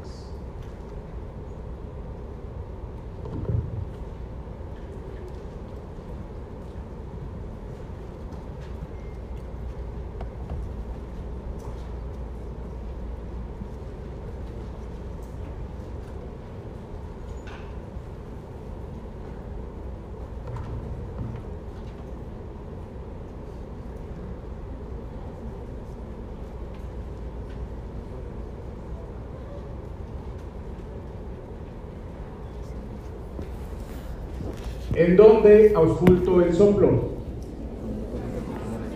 segundo espacio intercostal derecho y también en ápex, ¿no? O sea, ausculto dos ojos. Ahora, ¿a cuál le voy a dar más peso? Muy bien, si me centro en el, en diastólico del segundo espacio intercostal derecho, ese sería un poco ¿qué? Aórtico, ¿no? ¿Y el del ápex qué sería? Mitral. Ahora, si fuera mitral, ¿a qué valvulopatía mitral lo asociaría? A estenosis mitral. ¿no? Soplo diastólico en ápex, ¿a qué valvulopatía lo asoció? Estenosis mitral. ¿Pero qué característica debería de tener el soplo de estenosis mitral? Ahora, ¿por qué? O sea, ¿por qué me especifica que no hay chasquido de apertura y que no hay radiación de axila? O sea, ¿eso sería importante para el diagnóstico? Sí, sumamente importante. ¿sí? Porque si fuera un soplo de estenosis mitral, debería de tener chasquido de apertura y lo característico es que se irradia ¿dónde? Entonces te está diciendo, ¿sabes? O sea, lo ocultas en ápex, pero no es mitral. O sea, lo que nos está diciendo el caso clínico es, auscultas un soplo en ápex que no es por valvulopatía mitral, porque no tiene chasquido de apertura y porque no se irradia axila. Entonces, ¿cuál, es, ¿cuál de los dos es el soplo más importante? Aórtico. Entonces, ok, a ver. Tengo, ahora me regreso a la otra. Segundo espacio derecho. Tengo estenosis aórtica o insuficiencia aórtica. Soplo diastólico. Insuficiencia aórtica. Vamos a ver los porcentajes. 84%, excelente. Entonces vean, eso es lo difícil del nacional, el diagnóstico. Los soplos, ¿en qué parte del ciclo los ocultan? Si no tienen problemas con eso, no van a tener problemas con cardiología. En eso es en lo que se centran, porque es lo que los hace diferentes. Es lo único que nos ayuda a diferenciarlos. Ahora, tengo un soplo de insuficiencia aórtica, un soplo diastólico del lado derecho, que se irradia a apex. Ese soplo, ¿cómo se llama? Soplo de Austin Vamos a ver los porcentajes. 43%. 57% me, me dejé llevar por el fenómeno de Galavardín. Fenómeno de Galavardín, ¿en qué valvulopatía lo, lo? Estenosis aórtica. Y caigo. ¿Por qué caigo? Porque probablemente lo único que ahorita anoté lo único que me aprendí es Galavardín aorta. Está. O sea, si tengo un soplo de algo en la aorta, que se va al láper, Galavardín, no. Tengo que ponerle apellido. Una estenosis aórtica me va a dar fenómeno de Galavardín. Una insuficiencia aórtica me da soplo de Austin Flint. Y por eso les comentaba, la válvula aórtica es muy rebelde. Dice, hoy me voy a revelar, me voy a soltar el pelo. No, mi radio cuello, me voy a irradiar. Pues. Entonces, en el contexto de estenosis aórtica que se irradia a apex, sí es un fenómeno de Galavardín. Insuficiencia aórtica que se irradia a apex es soplo de Austin Flint. Entonces, sí, apúntenlo. Así lo preguntan. ¿Queda claro? Entonces, hay dos contextos que eh, se salen de la valvulopatía aórtica, que son las irradiaciones. Estenosis de la verdín, insuficiencia, austinto. ¿Dudas con esto? ¿Ya todos lo apuntaron? Perfecto. La insuficiencia aórtica, dijimos entonces, el problema es que se regresa la sangre. Falta de cierre, aumento de volumen diastólico. Voy a tener agudos y crónicos. En los agudos, ¿Qué es lo que me causa valvulopatías agudas? Infecciones o infartos, o sea, no hay más. ¿sí? O sea, algo que me causa valvulopatías agudas, sobre todo insuficiencias, o son endocarditis, no importa si es mitral, tricuspidia o aórtica, o infartos. Entonces son las causas de las agudas. Crónicas. ¿Por qué la bivalva? Ah, bueno, porque te puede causar estenosis, pero si se cansa, pues va a ser insuficiencia. O sea, porque no está bien la válvula. O sea, no es una válvula sana, no es una válvula normal. Reumática, sífilis, ¿sí? o trastornos como síndrome de Marfan, que característicamente recuerden que me da trastornos del tejido conectivo. Entonces también las voy a clasificar en agudas y crónicas. Esta diapositiva la pongo porque en la plataforma hay una pregunta que dice, bueno, a ver, ¿es aguda o es crónica? ¿Cómo puedo saber en el contexto de un paciente que llegue, que no tengo antecedentes de nada, si es aguda o es crónica? Pues en aguda no voy a tener remodelaciones cardíacas, ¿no? O sea, en aguda no, les, no, no le dio tiempo al corazón para adaptarse. O sea, en aguda lo único que se tiene son aumento de las presiones. En las crónicas, pues ya se tiene dilatación del ventrículo izquierdo, ¿sí? dilataciones auriculares, porque si sube la presión en una cavidad, va a subir la presión en todas las que estén atrás de ella. Entonces, la diferencia entre agudas y crónicas me las da la morfología del corazón. No tengo dilatación del ventrículo izquierdo, pero tengo aumento de presiones aguda. Tengo dilatación del ventrículo, tengo dilatación de la aurícula. Entonces, de una u otra manera, el corazón ya se adaptó a esos aumentos de presiones o aumento de volúmenes. Por lo tanto, voy a tener alteraciones estructurales. Clínica, igual que todas. Una insuficiencia aórtica aguda, ¿qué clínica me da? Una insuficiencia cardíaca aguda. Crónica va desde lo asintomático hasta la insuficiencia cardíaca. ¿sí? Puede dar angina, todo lo que es la válvula aórtica. Esta parte queda clara, ¿no? O sea, prácticamente la comparten todas. Por eso deben de poner especial atención en el diagnóstico y en los soplos, porque es lo que las hace diferentes. Es lo que les preguntan. El resto de la clínica va a ser similar. Por muchas razones históricas, la insuficiencia aórtica es la que tiene más signos clínicos. ¿Sí? La que más, o sea, se han descrito infinidad de signos clínicos. Ah, punto importante también, en insuficiencia aórtica se encuentra el signo de Durosies. No confundir con ritmo de Durosies. ¿Sí? O sea, el ritmo de Durosies dijimos de qué era? Estenosis mitral. Ritmo de Durosies, sístole limpia, chasquido de apertura, soplo diastólico. Signo de Durosies es de insuficiencia aórtica. Entonces no hay que confundirlo. O sea, no solamente me debo de aprender Durosies y ya. O sea, signo de Durosies, válvula mitral. Perdón, el ritmo de Durosies, válvula mitral. Signo de Durosies, insuficiencia aórtica. ¿También queda claro ese punto? Entonces vean, estas son las características clínicas. Pulso de Corrigan es el signo del Muset, o de los vasos dalsarines. ¿no? Se mueve la cabeza con cada latido. Vean cómo parece que están danzando una y una. ¿no? Ese es el de Müller, de la úvula. Con cada latido la úvula empieza a moverse. Se, ve, se describe como se ven los latidos en la úvula. ¿Y este cuál es? De Kinke. ¿Sí? Vean cómo en las uñas cada latido se observa. Entonces, por mucho, insuficiencia aórtica, repito, es la que más signos clínicos se le han descrito. Curiosamente, estos signos ya son de uh, insuficiencia aórtica severa. Tratamiento, aguda. ¿Qué van a tratar? Pues insuficiencia cardíaca aguda. ¿sí? Mejorar, el neutropismo, es buena idea en algo. Si se te está regresando la sangre por, gran, por un gran vaso, que es la aorta, pues es buena idea utilizar medicamentos que mejoren la contractilidad, ¿no? Y también es buena idea disminuir la poscarga. ¿Para qué? Para, o sea, imagínense, abren más, ¿no? Vaso. O sea, le quitan presión y mejoran la forma en la que expulsan la sangre, pues va a haber, va a haber más sangre que se esté yendo hacia la circulación sistémica, ¿no? Entonces, aunque se regrese, logran mantener un poco el gasto cardíaco. Ese es el tratamiento.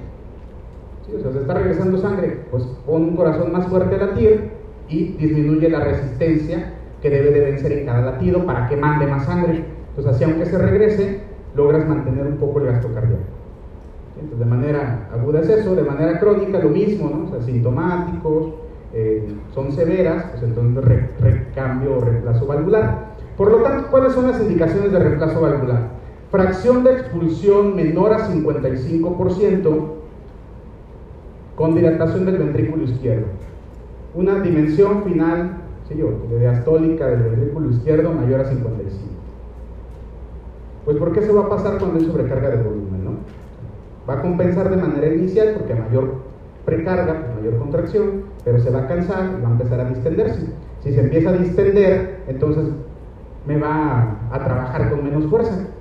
Por eso necesito tener fracción de expulsión baja con dilatación del ventrículo izquierdo. ¿Dudas con esto? No solo aprendan ese yo. ¿Cuál es el tratamiento de elección? Recambio valvular.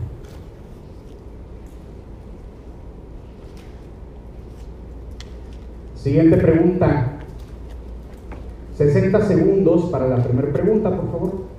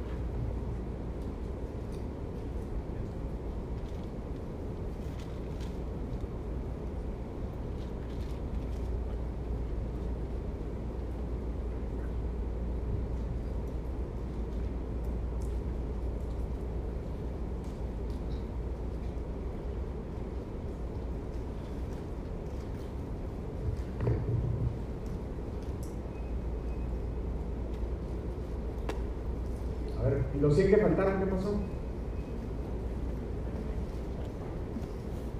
También nos van a dejar de contestar en nacional. ¿Cuál es la presión arterial media de la paciente? 30 segundos.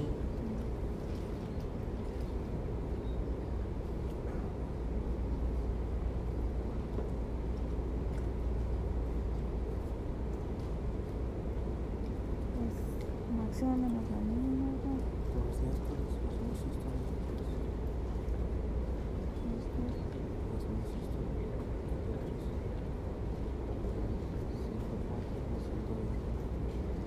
¿Cómo? Ujú. En lo mismo, ¿no? No sé la respuesta. Contesto de todos modos. Sí, Contesten, acostúmbrense a contestar.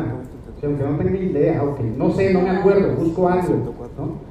Ya busqué datos y no encuentro ninguno que me oriente cuál es la respuesta. No puedo descartar respuestas, aunque esta diga 137 y esta 22. ¿sí? Pues eligen una al. Hoy me cae bien la B de bebé. Hoy me cae bien la D de Diosito. O sea, la que sea, pero contesten una. Pregunta directa, ¿cuál es el diagnóstico de la paciente? 30 segundos.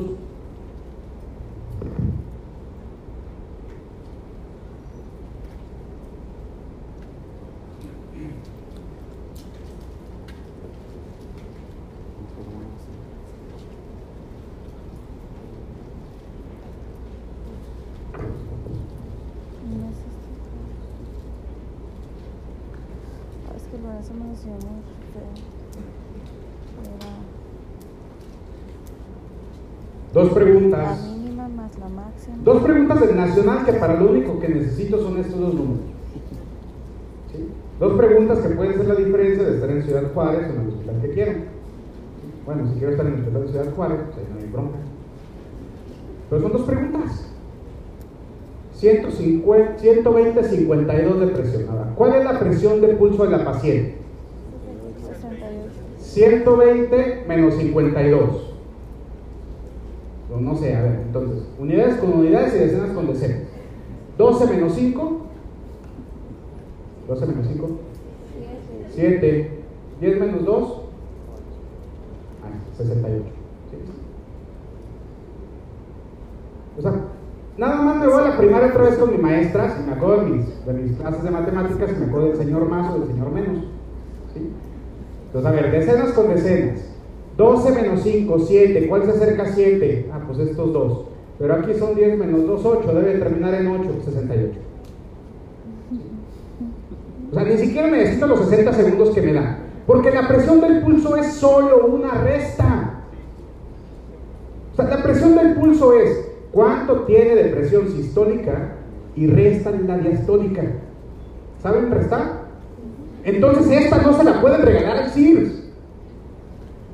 O sea, si se van a equivocar, equivóquense en la de suturas, en la de gestacional, por, o sea, equivóquense en una difícil. no se equivoquen en una resta. Presión de pulso, presión sistólica menos diastólica. Respuesta correcta, 68. Vamos a ver los porcentajes.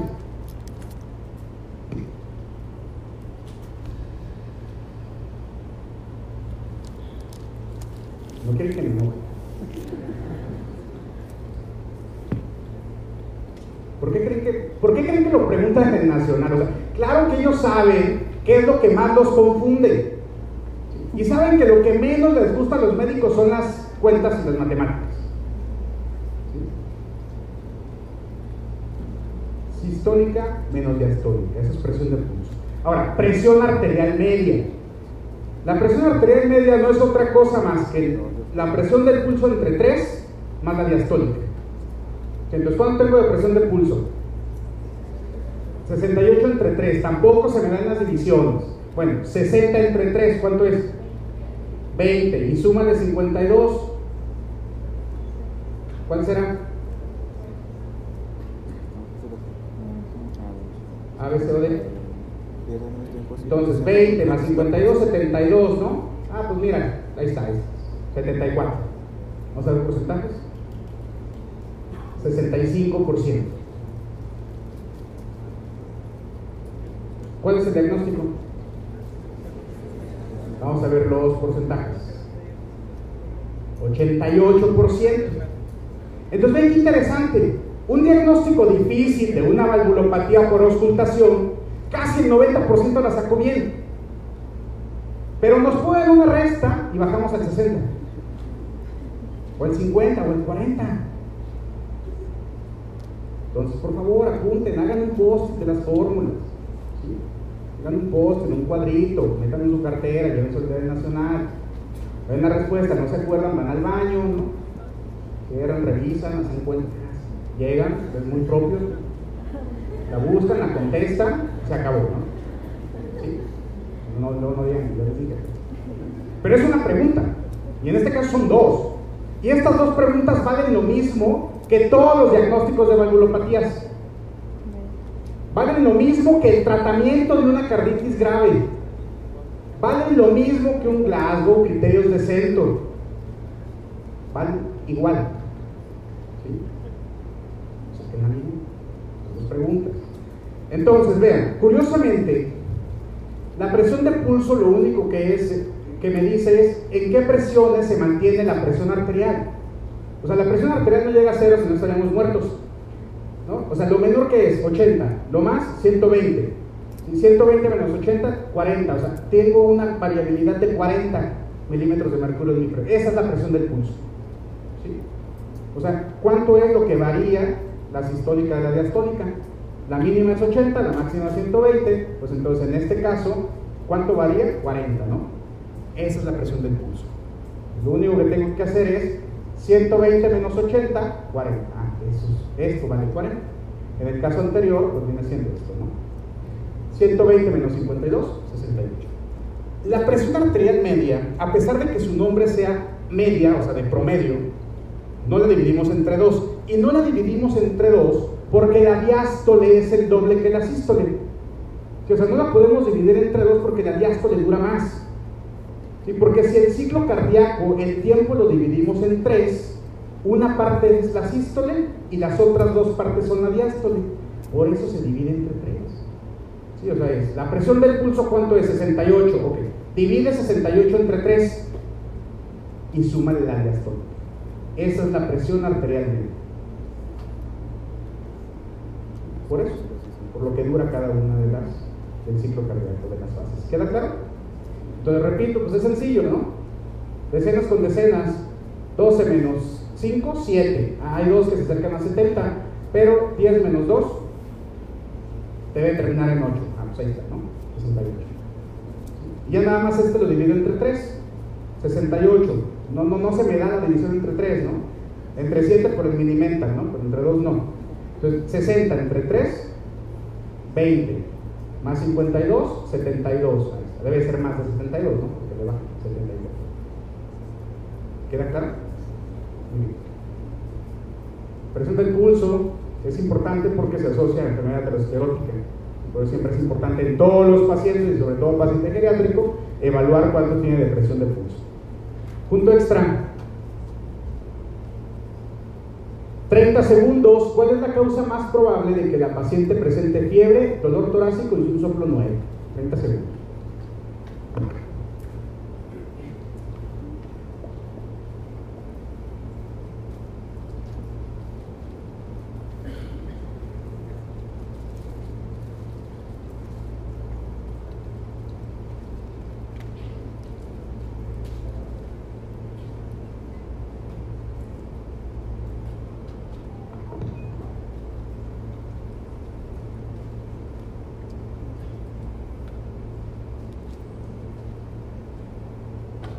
Siguiente pregunta. La paciente se descompensó. Se trató con nitroprusiato para disminuir la poscarga. Después de varios días, la paciente desarrolla cianosis generalizada a pesar de tener una presión de oxígeno normal. No responde a oxígeno suplementario y los niveles de metahemoglobina están en 40%. 30 segundos. ¿Cuál es el tratamiento farmacológico más apropiado?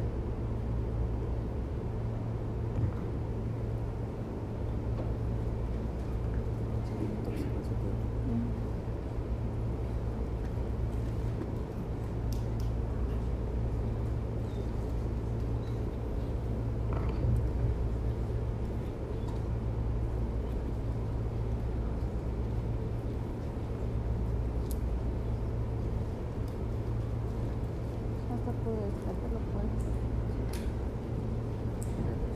Pueden comenzar. La niña que a los 11 años no le, diagnostic- no le dejamos tratamiento, como ya no pudo ser pediatra, se tiró a las drogas.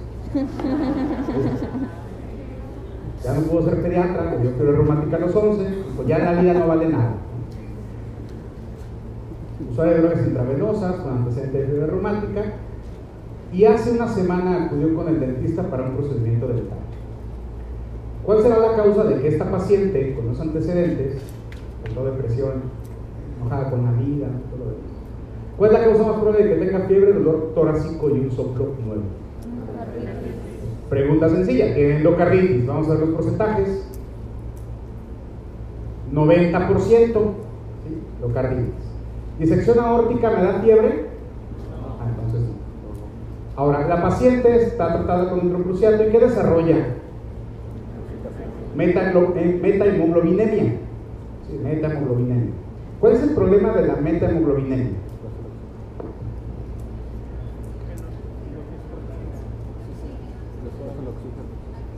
Se cambia la forma del hierro, ¿no? La forma del hierro se cambia de férrico a ferroso. ¿El problema cuál es? Que tiene más afinidad por el oxígeno. Y si tiene más afinidad por el oxígeno, ¿qué no hace? Pues no lo deja, no lo entrega a los tejidos. Son como los, los, los- que se acaban de poner de novio, ¿no? Como dicen en el norte. Que ya se pusieron de novio. Entonces, pues, el novio viene y hasta la acompaña a aquel curso.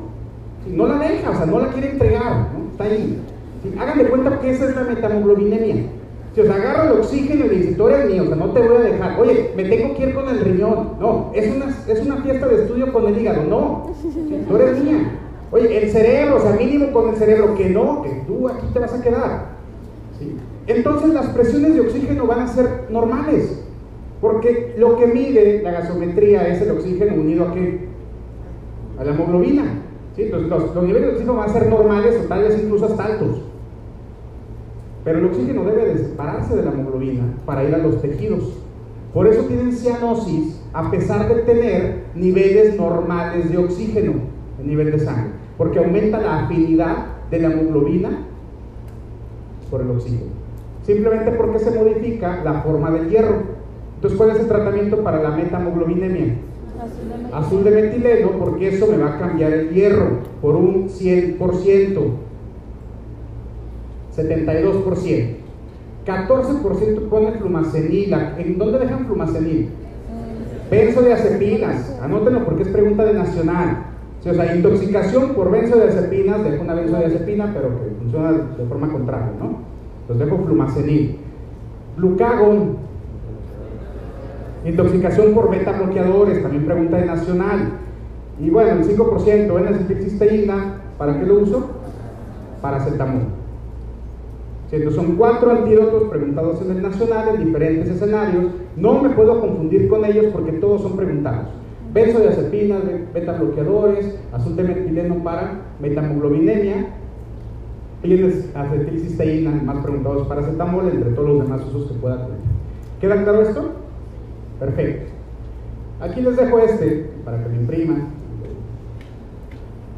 Es, ¿qué valvulopatía es? ¿Cuál es la causa principal? ¿Cuál es el soplo? ¿Y qué clínica les va a dar? Este es el resumen, este repásenlo antes de irse al nacional. ¿Sí? Repásenlo, por favor. Ahora, nada más quiero hacer dos comentarios. Primero, no vimos nada de prolapso tricuspidio ni de prolapso mitral. ¿Por qué? Porque son igual. ¿Cuál es la única diferencia? O sea, ¿cómo voy a diagnosticar, por ejemplo, un prolapso mitral? El prolapso mitral, para que nos entendamos, la válvula está bien, el problema básicamente son las cuerdas tendinosas. Entonces, el prolapso mitral, hagan cuenta que esta es la mitral, se abre y se cierra, ¿no?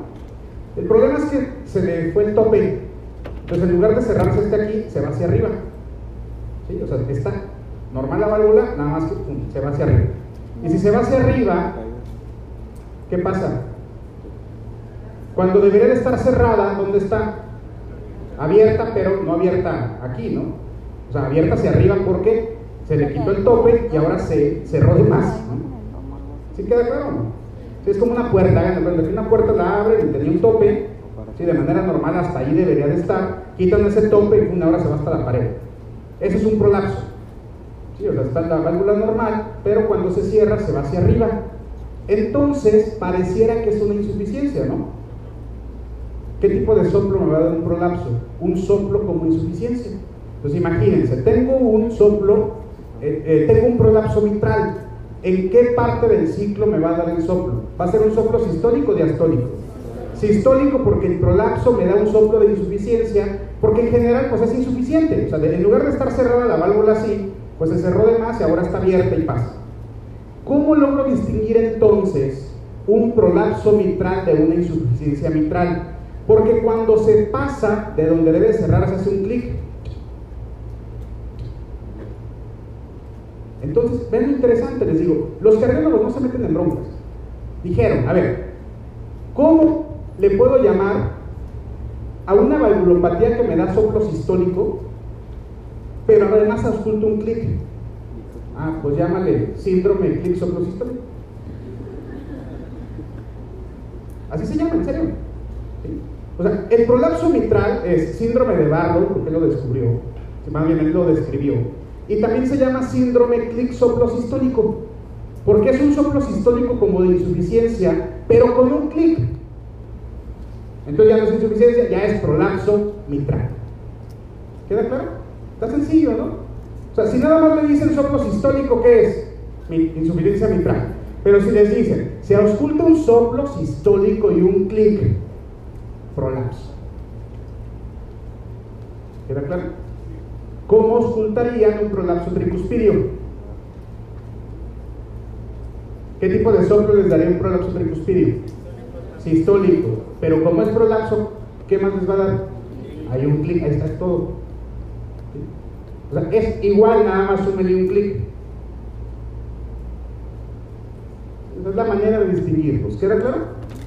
Y tiene sentido, ¿no? O sea, al final de cuentas el prolapso hace que sea insuficiente una válvula. Pero como la fisiopatología en lugar de quedar así, o sea, aquí sí cierra, pero se va, ese es el clic que ocultamos. Soplo sistólico en mitral o en tricuspidio, más un clic es prolapso. ¿Dudas? Por eso viene aquí, aquí se los agrego.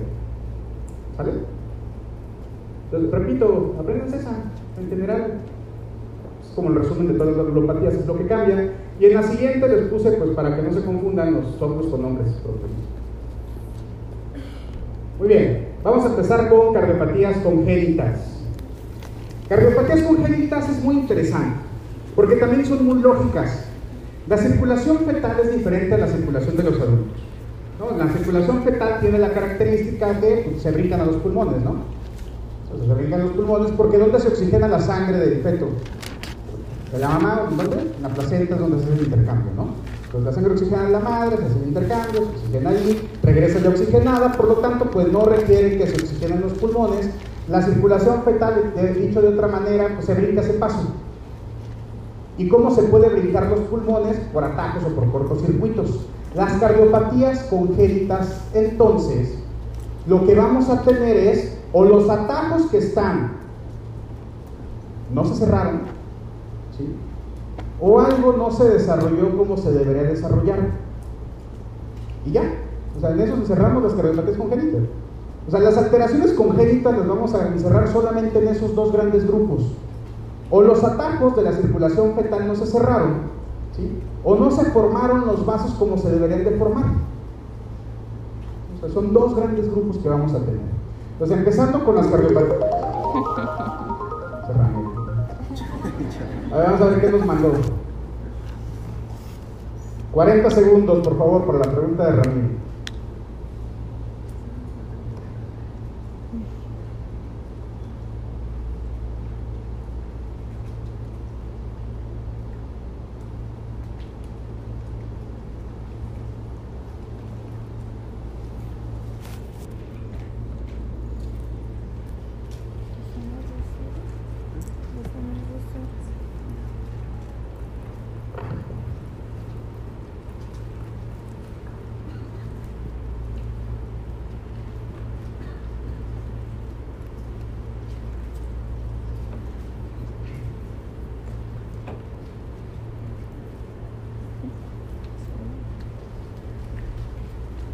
Nos mandó una pregunta clásica de nada, ¿no?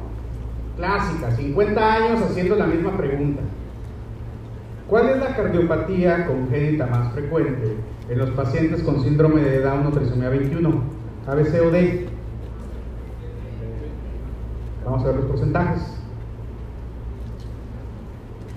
22%. 22% en una de las preguntas más típicas del nacional. 25% dice que es una CIB, 22% dice que es persistencia del conducto arterioso y 32% dice comunicación interauricular. ¿Sí? Defecto del canal aurículo ventricular completo. Cardiopatía congénita más frecuente en trisomía 21. O sea, esto, el canal auriculoventricular completo, ¿Incluye que tengan una CIA? Pues sí. ¿E incluye que tengan una CIB? Sí. Se lo incluye. ¿Qué es el canal aurículo ventricular completo? A ver, ¿qué se imaginan por algo que se llama canal aurículo ventricular y que además es completo? ¿Que está unido qué? Que está unido todo. Este es el canal. Entonces vean el nombre. Canal, que tengo un canal. Aurículo ventricular, o sea, une las aurículas de los ventrículos y es completo. O sea, todo está unido. O sea, tengo una CIA, es como tener una CIA más una CIB. O sea, este es canal aurículo ventricular completo. Todo esto es el defecto. Cardiopatía congénita más frecuente en síndrome. Por favor, anótenlo. Es una pregunta típica, es una pregunta clásica. ¿Queda claro? Ahora, con respecto a las cardiopatías congénitas, entonces esta imagen resume los procesos. Entonces dijimos, a ver, el primer proceso cuál es? Que no se cierren los cortocircuitos, o dicho de otra manera, los atajos, ¿no? O sea, un cortocircuito es como un atajo. O sea, es un camino que en condiciones normales no debería de estar, pero que está.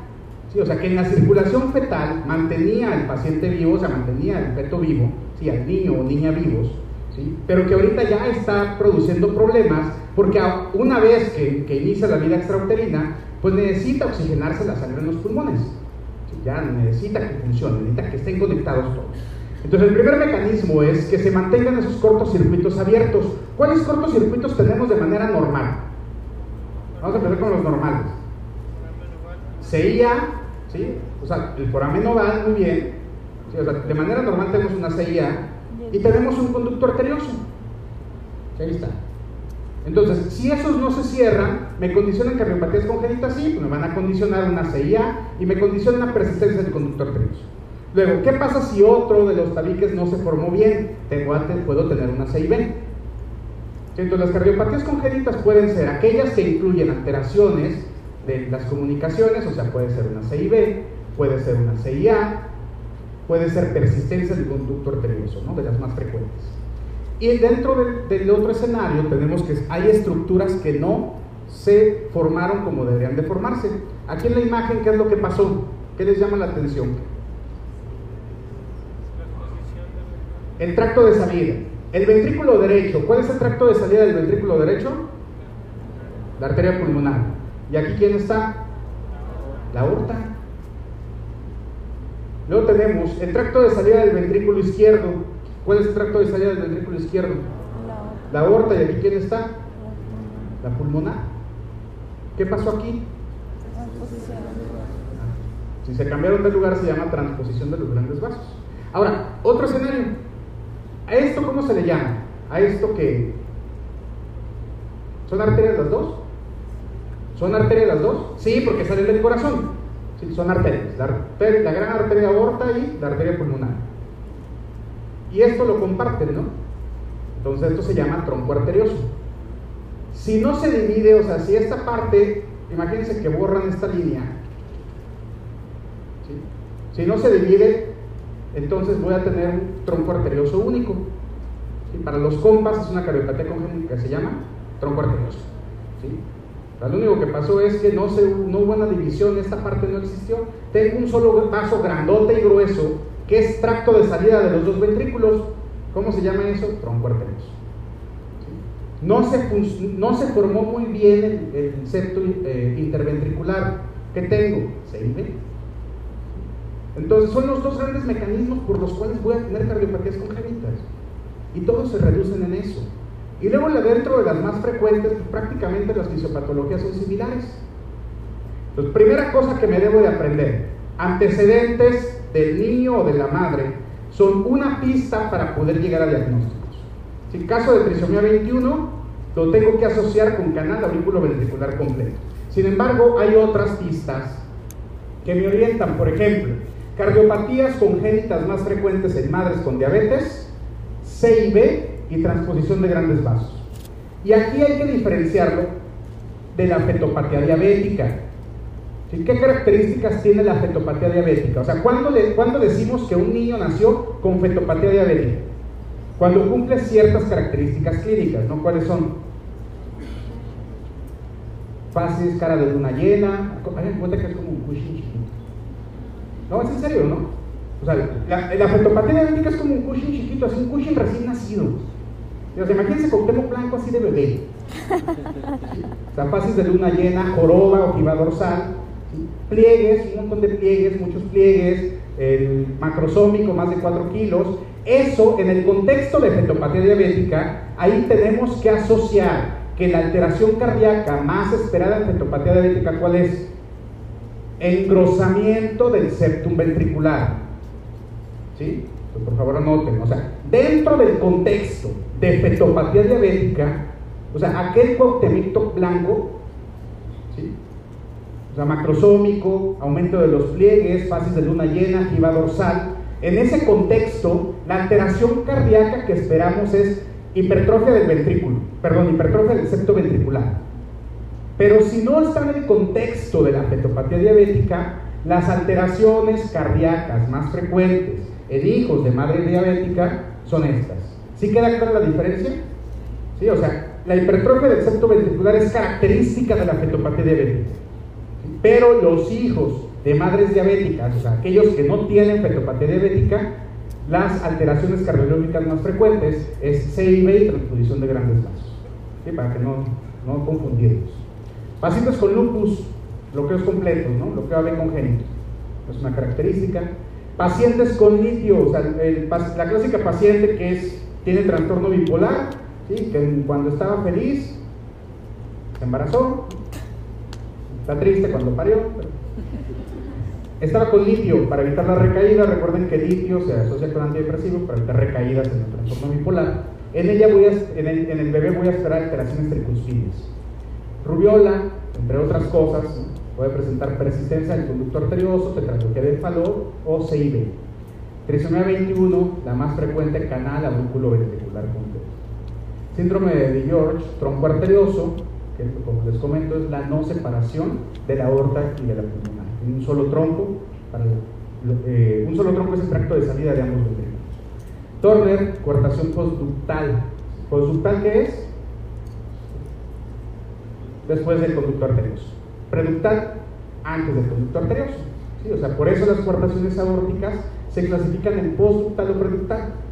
O sea, después del conducto o antes del conducto. Coartación aórtica, eh, ¿qué es? Un estrechamiento, ¿no?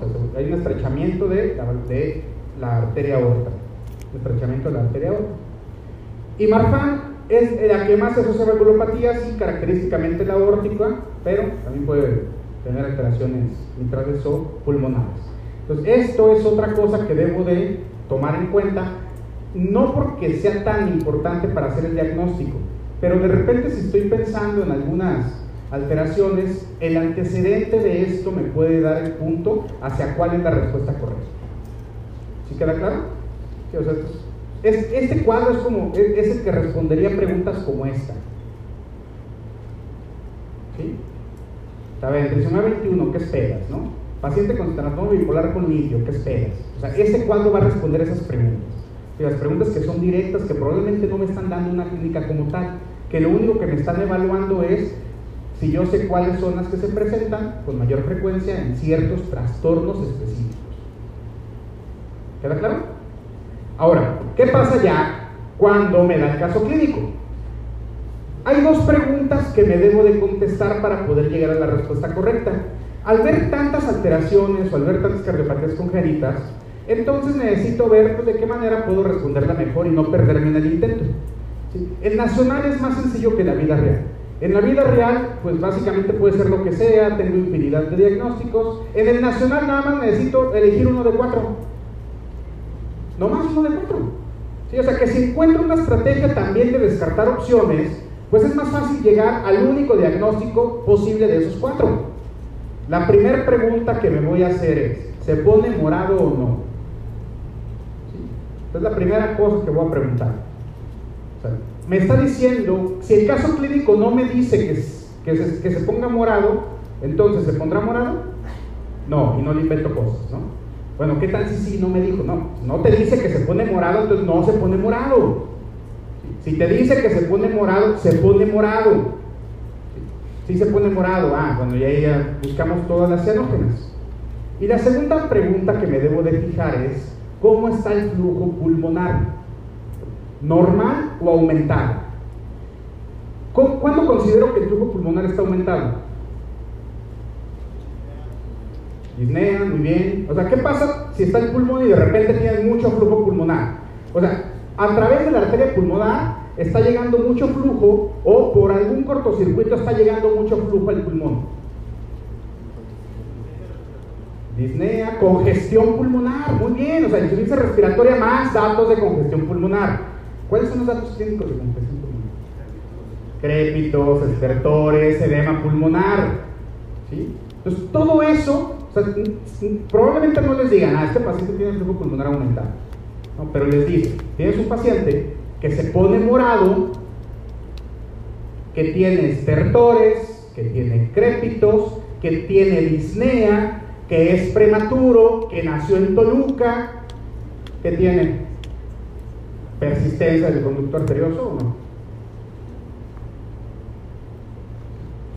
Entonces, esas son las preguntas que, me van a orientar en los diagnósticos. Porque fíjense, se pone morado. se pone morado. ¿Qué tengo? Flujo pulmonar normal o flujo pulmonar aumentado. Flujo pulmonar normal. Atresia de la válvula tricuspidia, Fallot o anomalía de Einstein. ¿Cuál es la más frecuente preguntada en el nacional? De hecho, de este no es la única que han preguntado Fallot. Porque Fallot es la cardiopatía congénita cianógena más frecuente después del primer año. ¿Sí? De acuerdo con la GPC. tetralogía de Fallot es la cardiopatía cianógena más frecuente después del primer año. Pero también se tiene la anomalía de Einstein. ¿Qué es la anomalía de Einstein?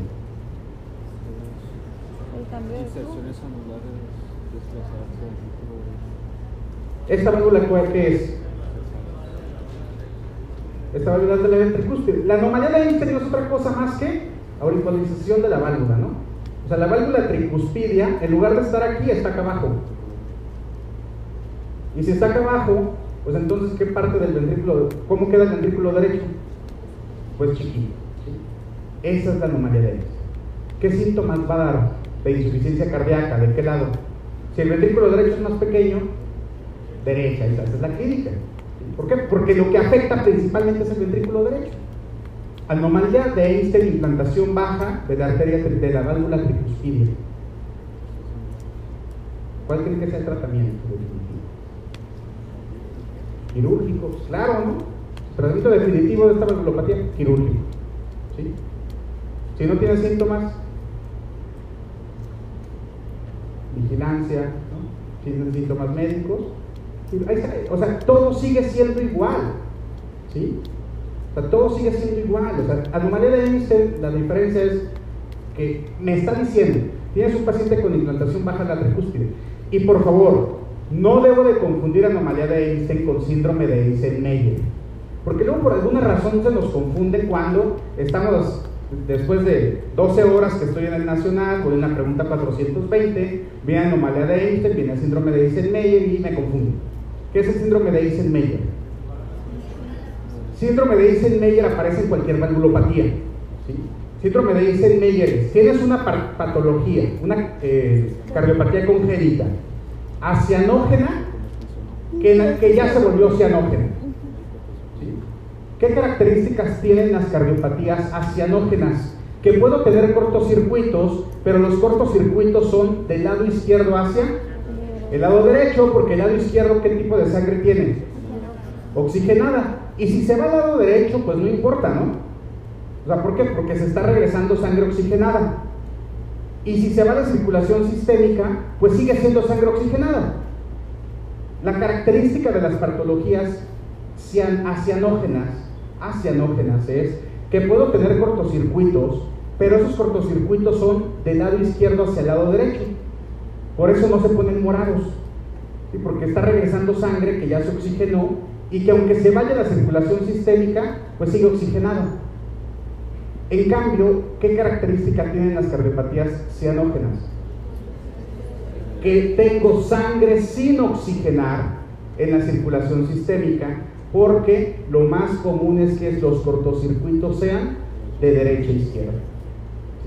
Si la parte del lado derecho, por ejemplo, del ventrículo derecho pasa sangre hacia el ventrículo izquierdo o hacia la circulación sistémica, va a ser sangre sin oxigenar. Y si no está oxigenada, pues se ponen cianópticos, ¿no? Esa es la diferencia. Entonces, dicho de otra manera, el síndrome de Eisenmeyer inicia con una cardiopatía que tiene un cortocircuito de izquierda a derecha, ¿sí? o sea, por eso no son cianógenas, porque está pasando sangre oxigenada, pero llega el punto en el que aumentan tanto las presiones que ahora el cortocircuito se invierte. Ahora la sangre oxigenada está pasando al lado izquierdo o se está yendo a la circulación sistémica, cualquiera de los dos escenarios. Y ya se están poniendo morados. Ese es el síndrome de Eisenmenger. ¿Queda claro a todos? Perfecto. Vamos a tomar 15 minutos de descanso, regresamos a y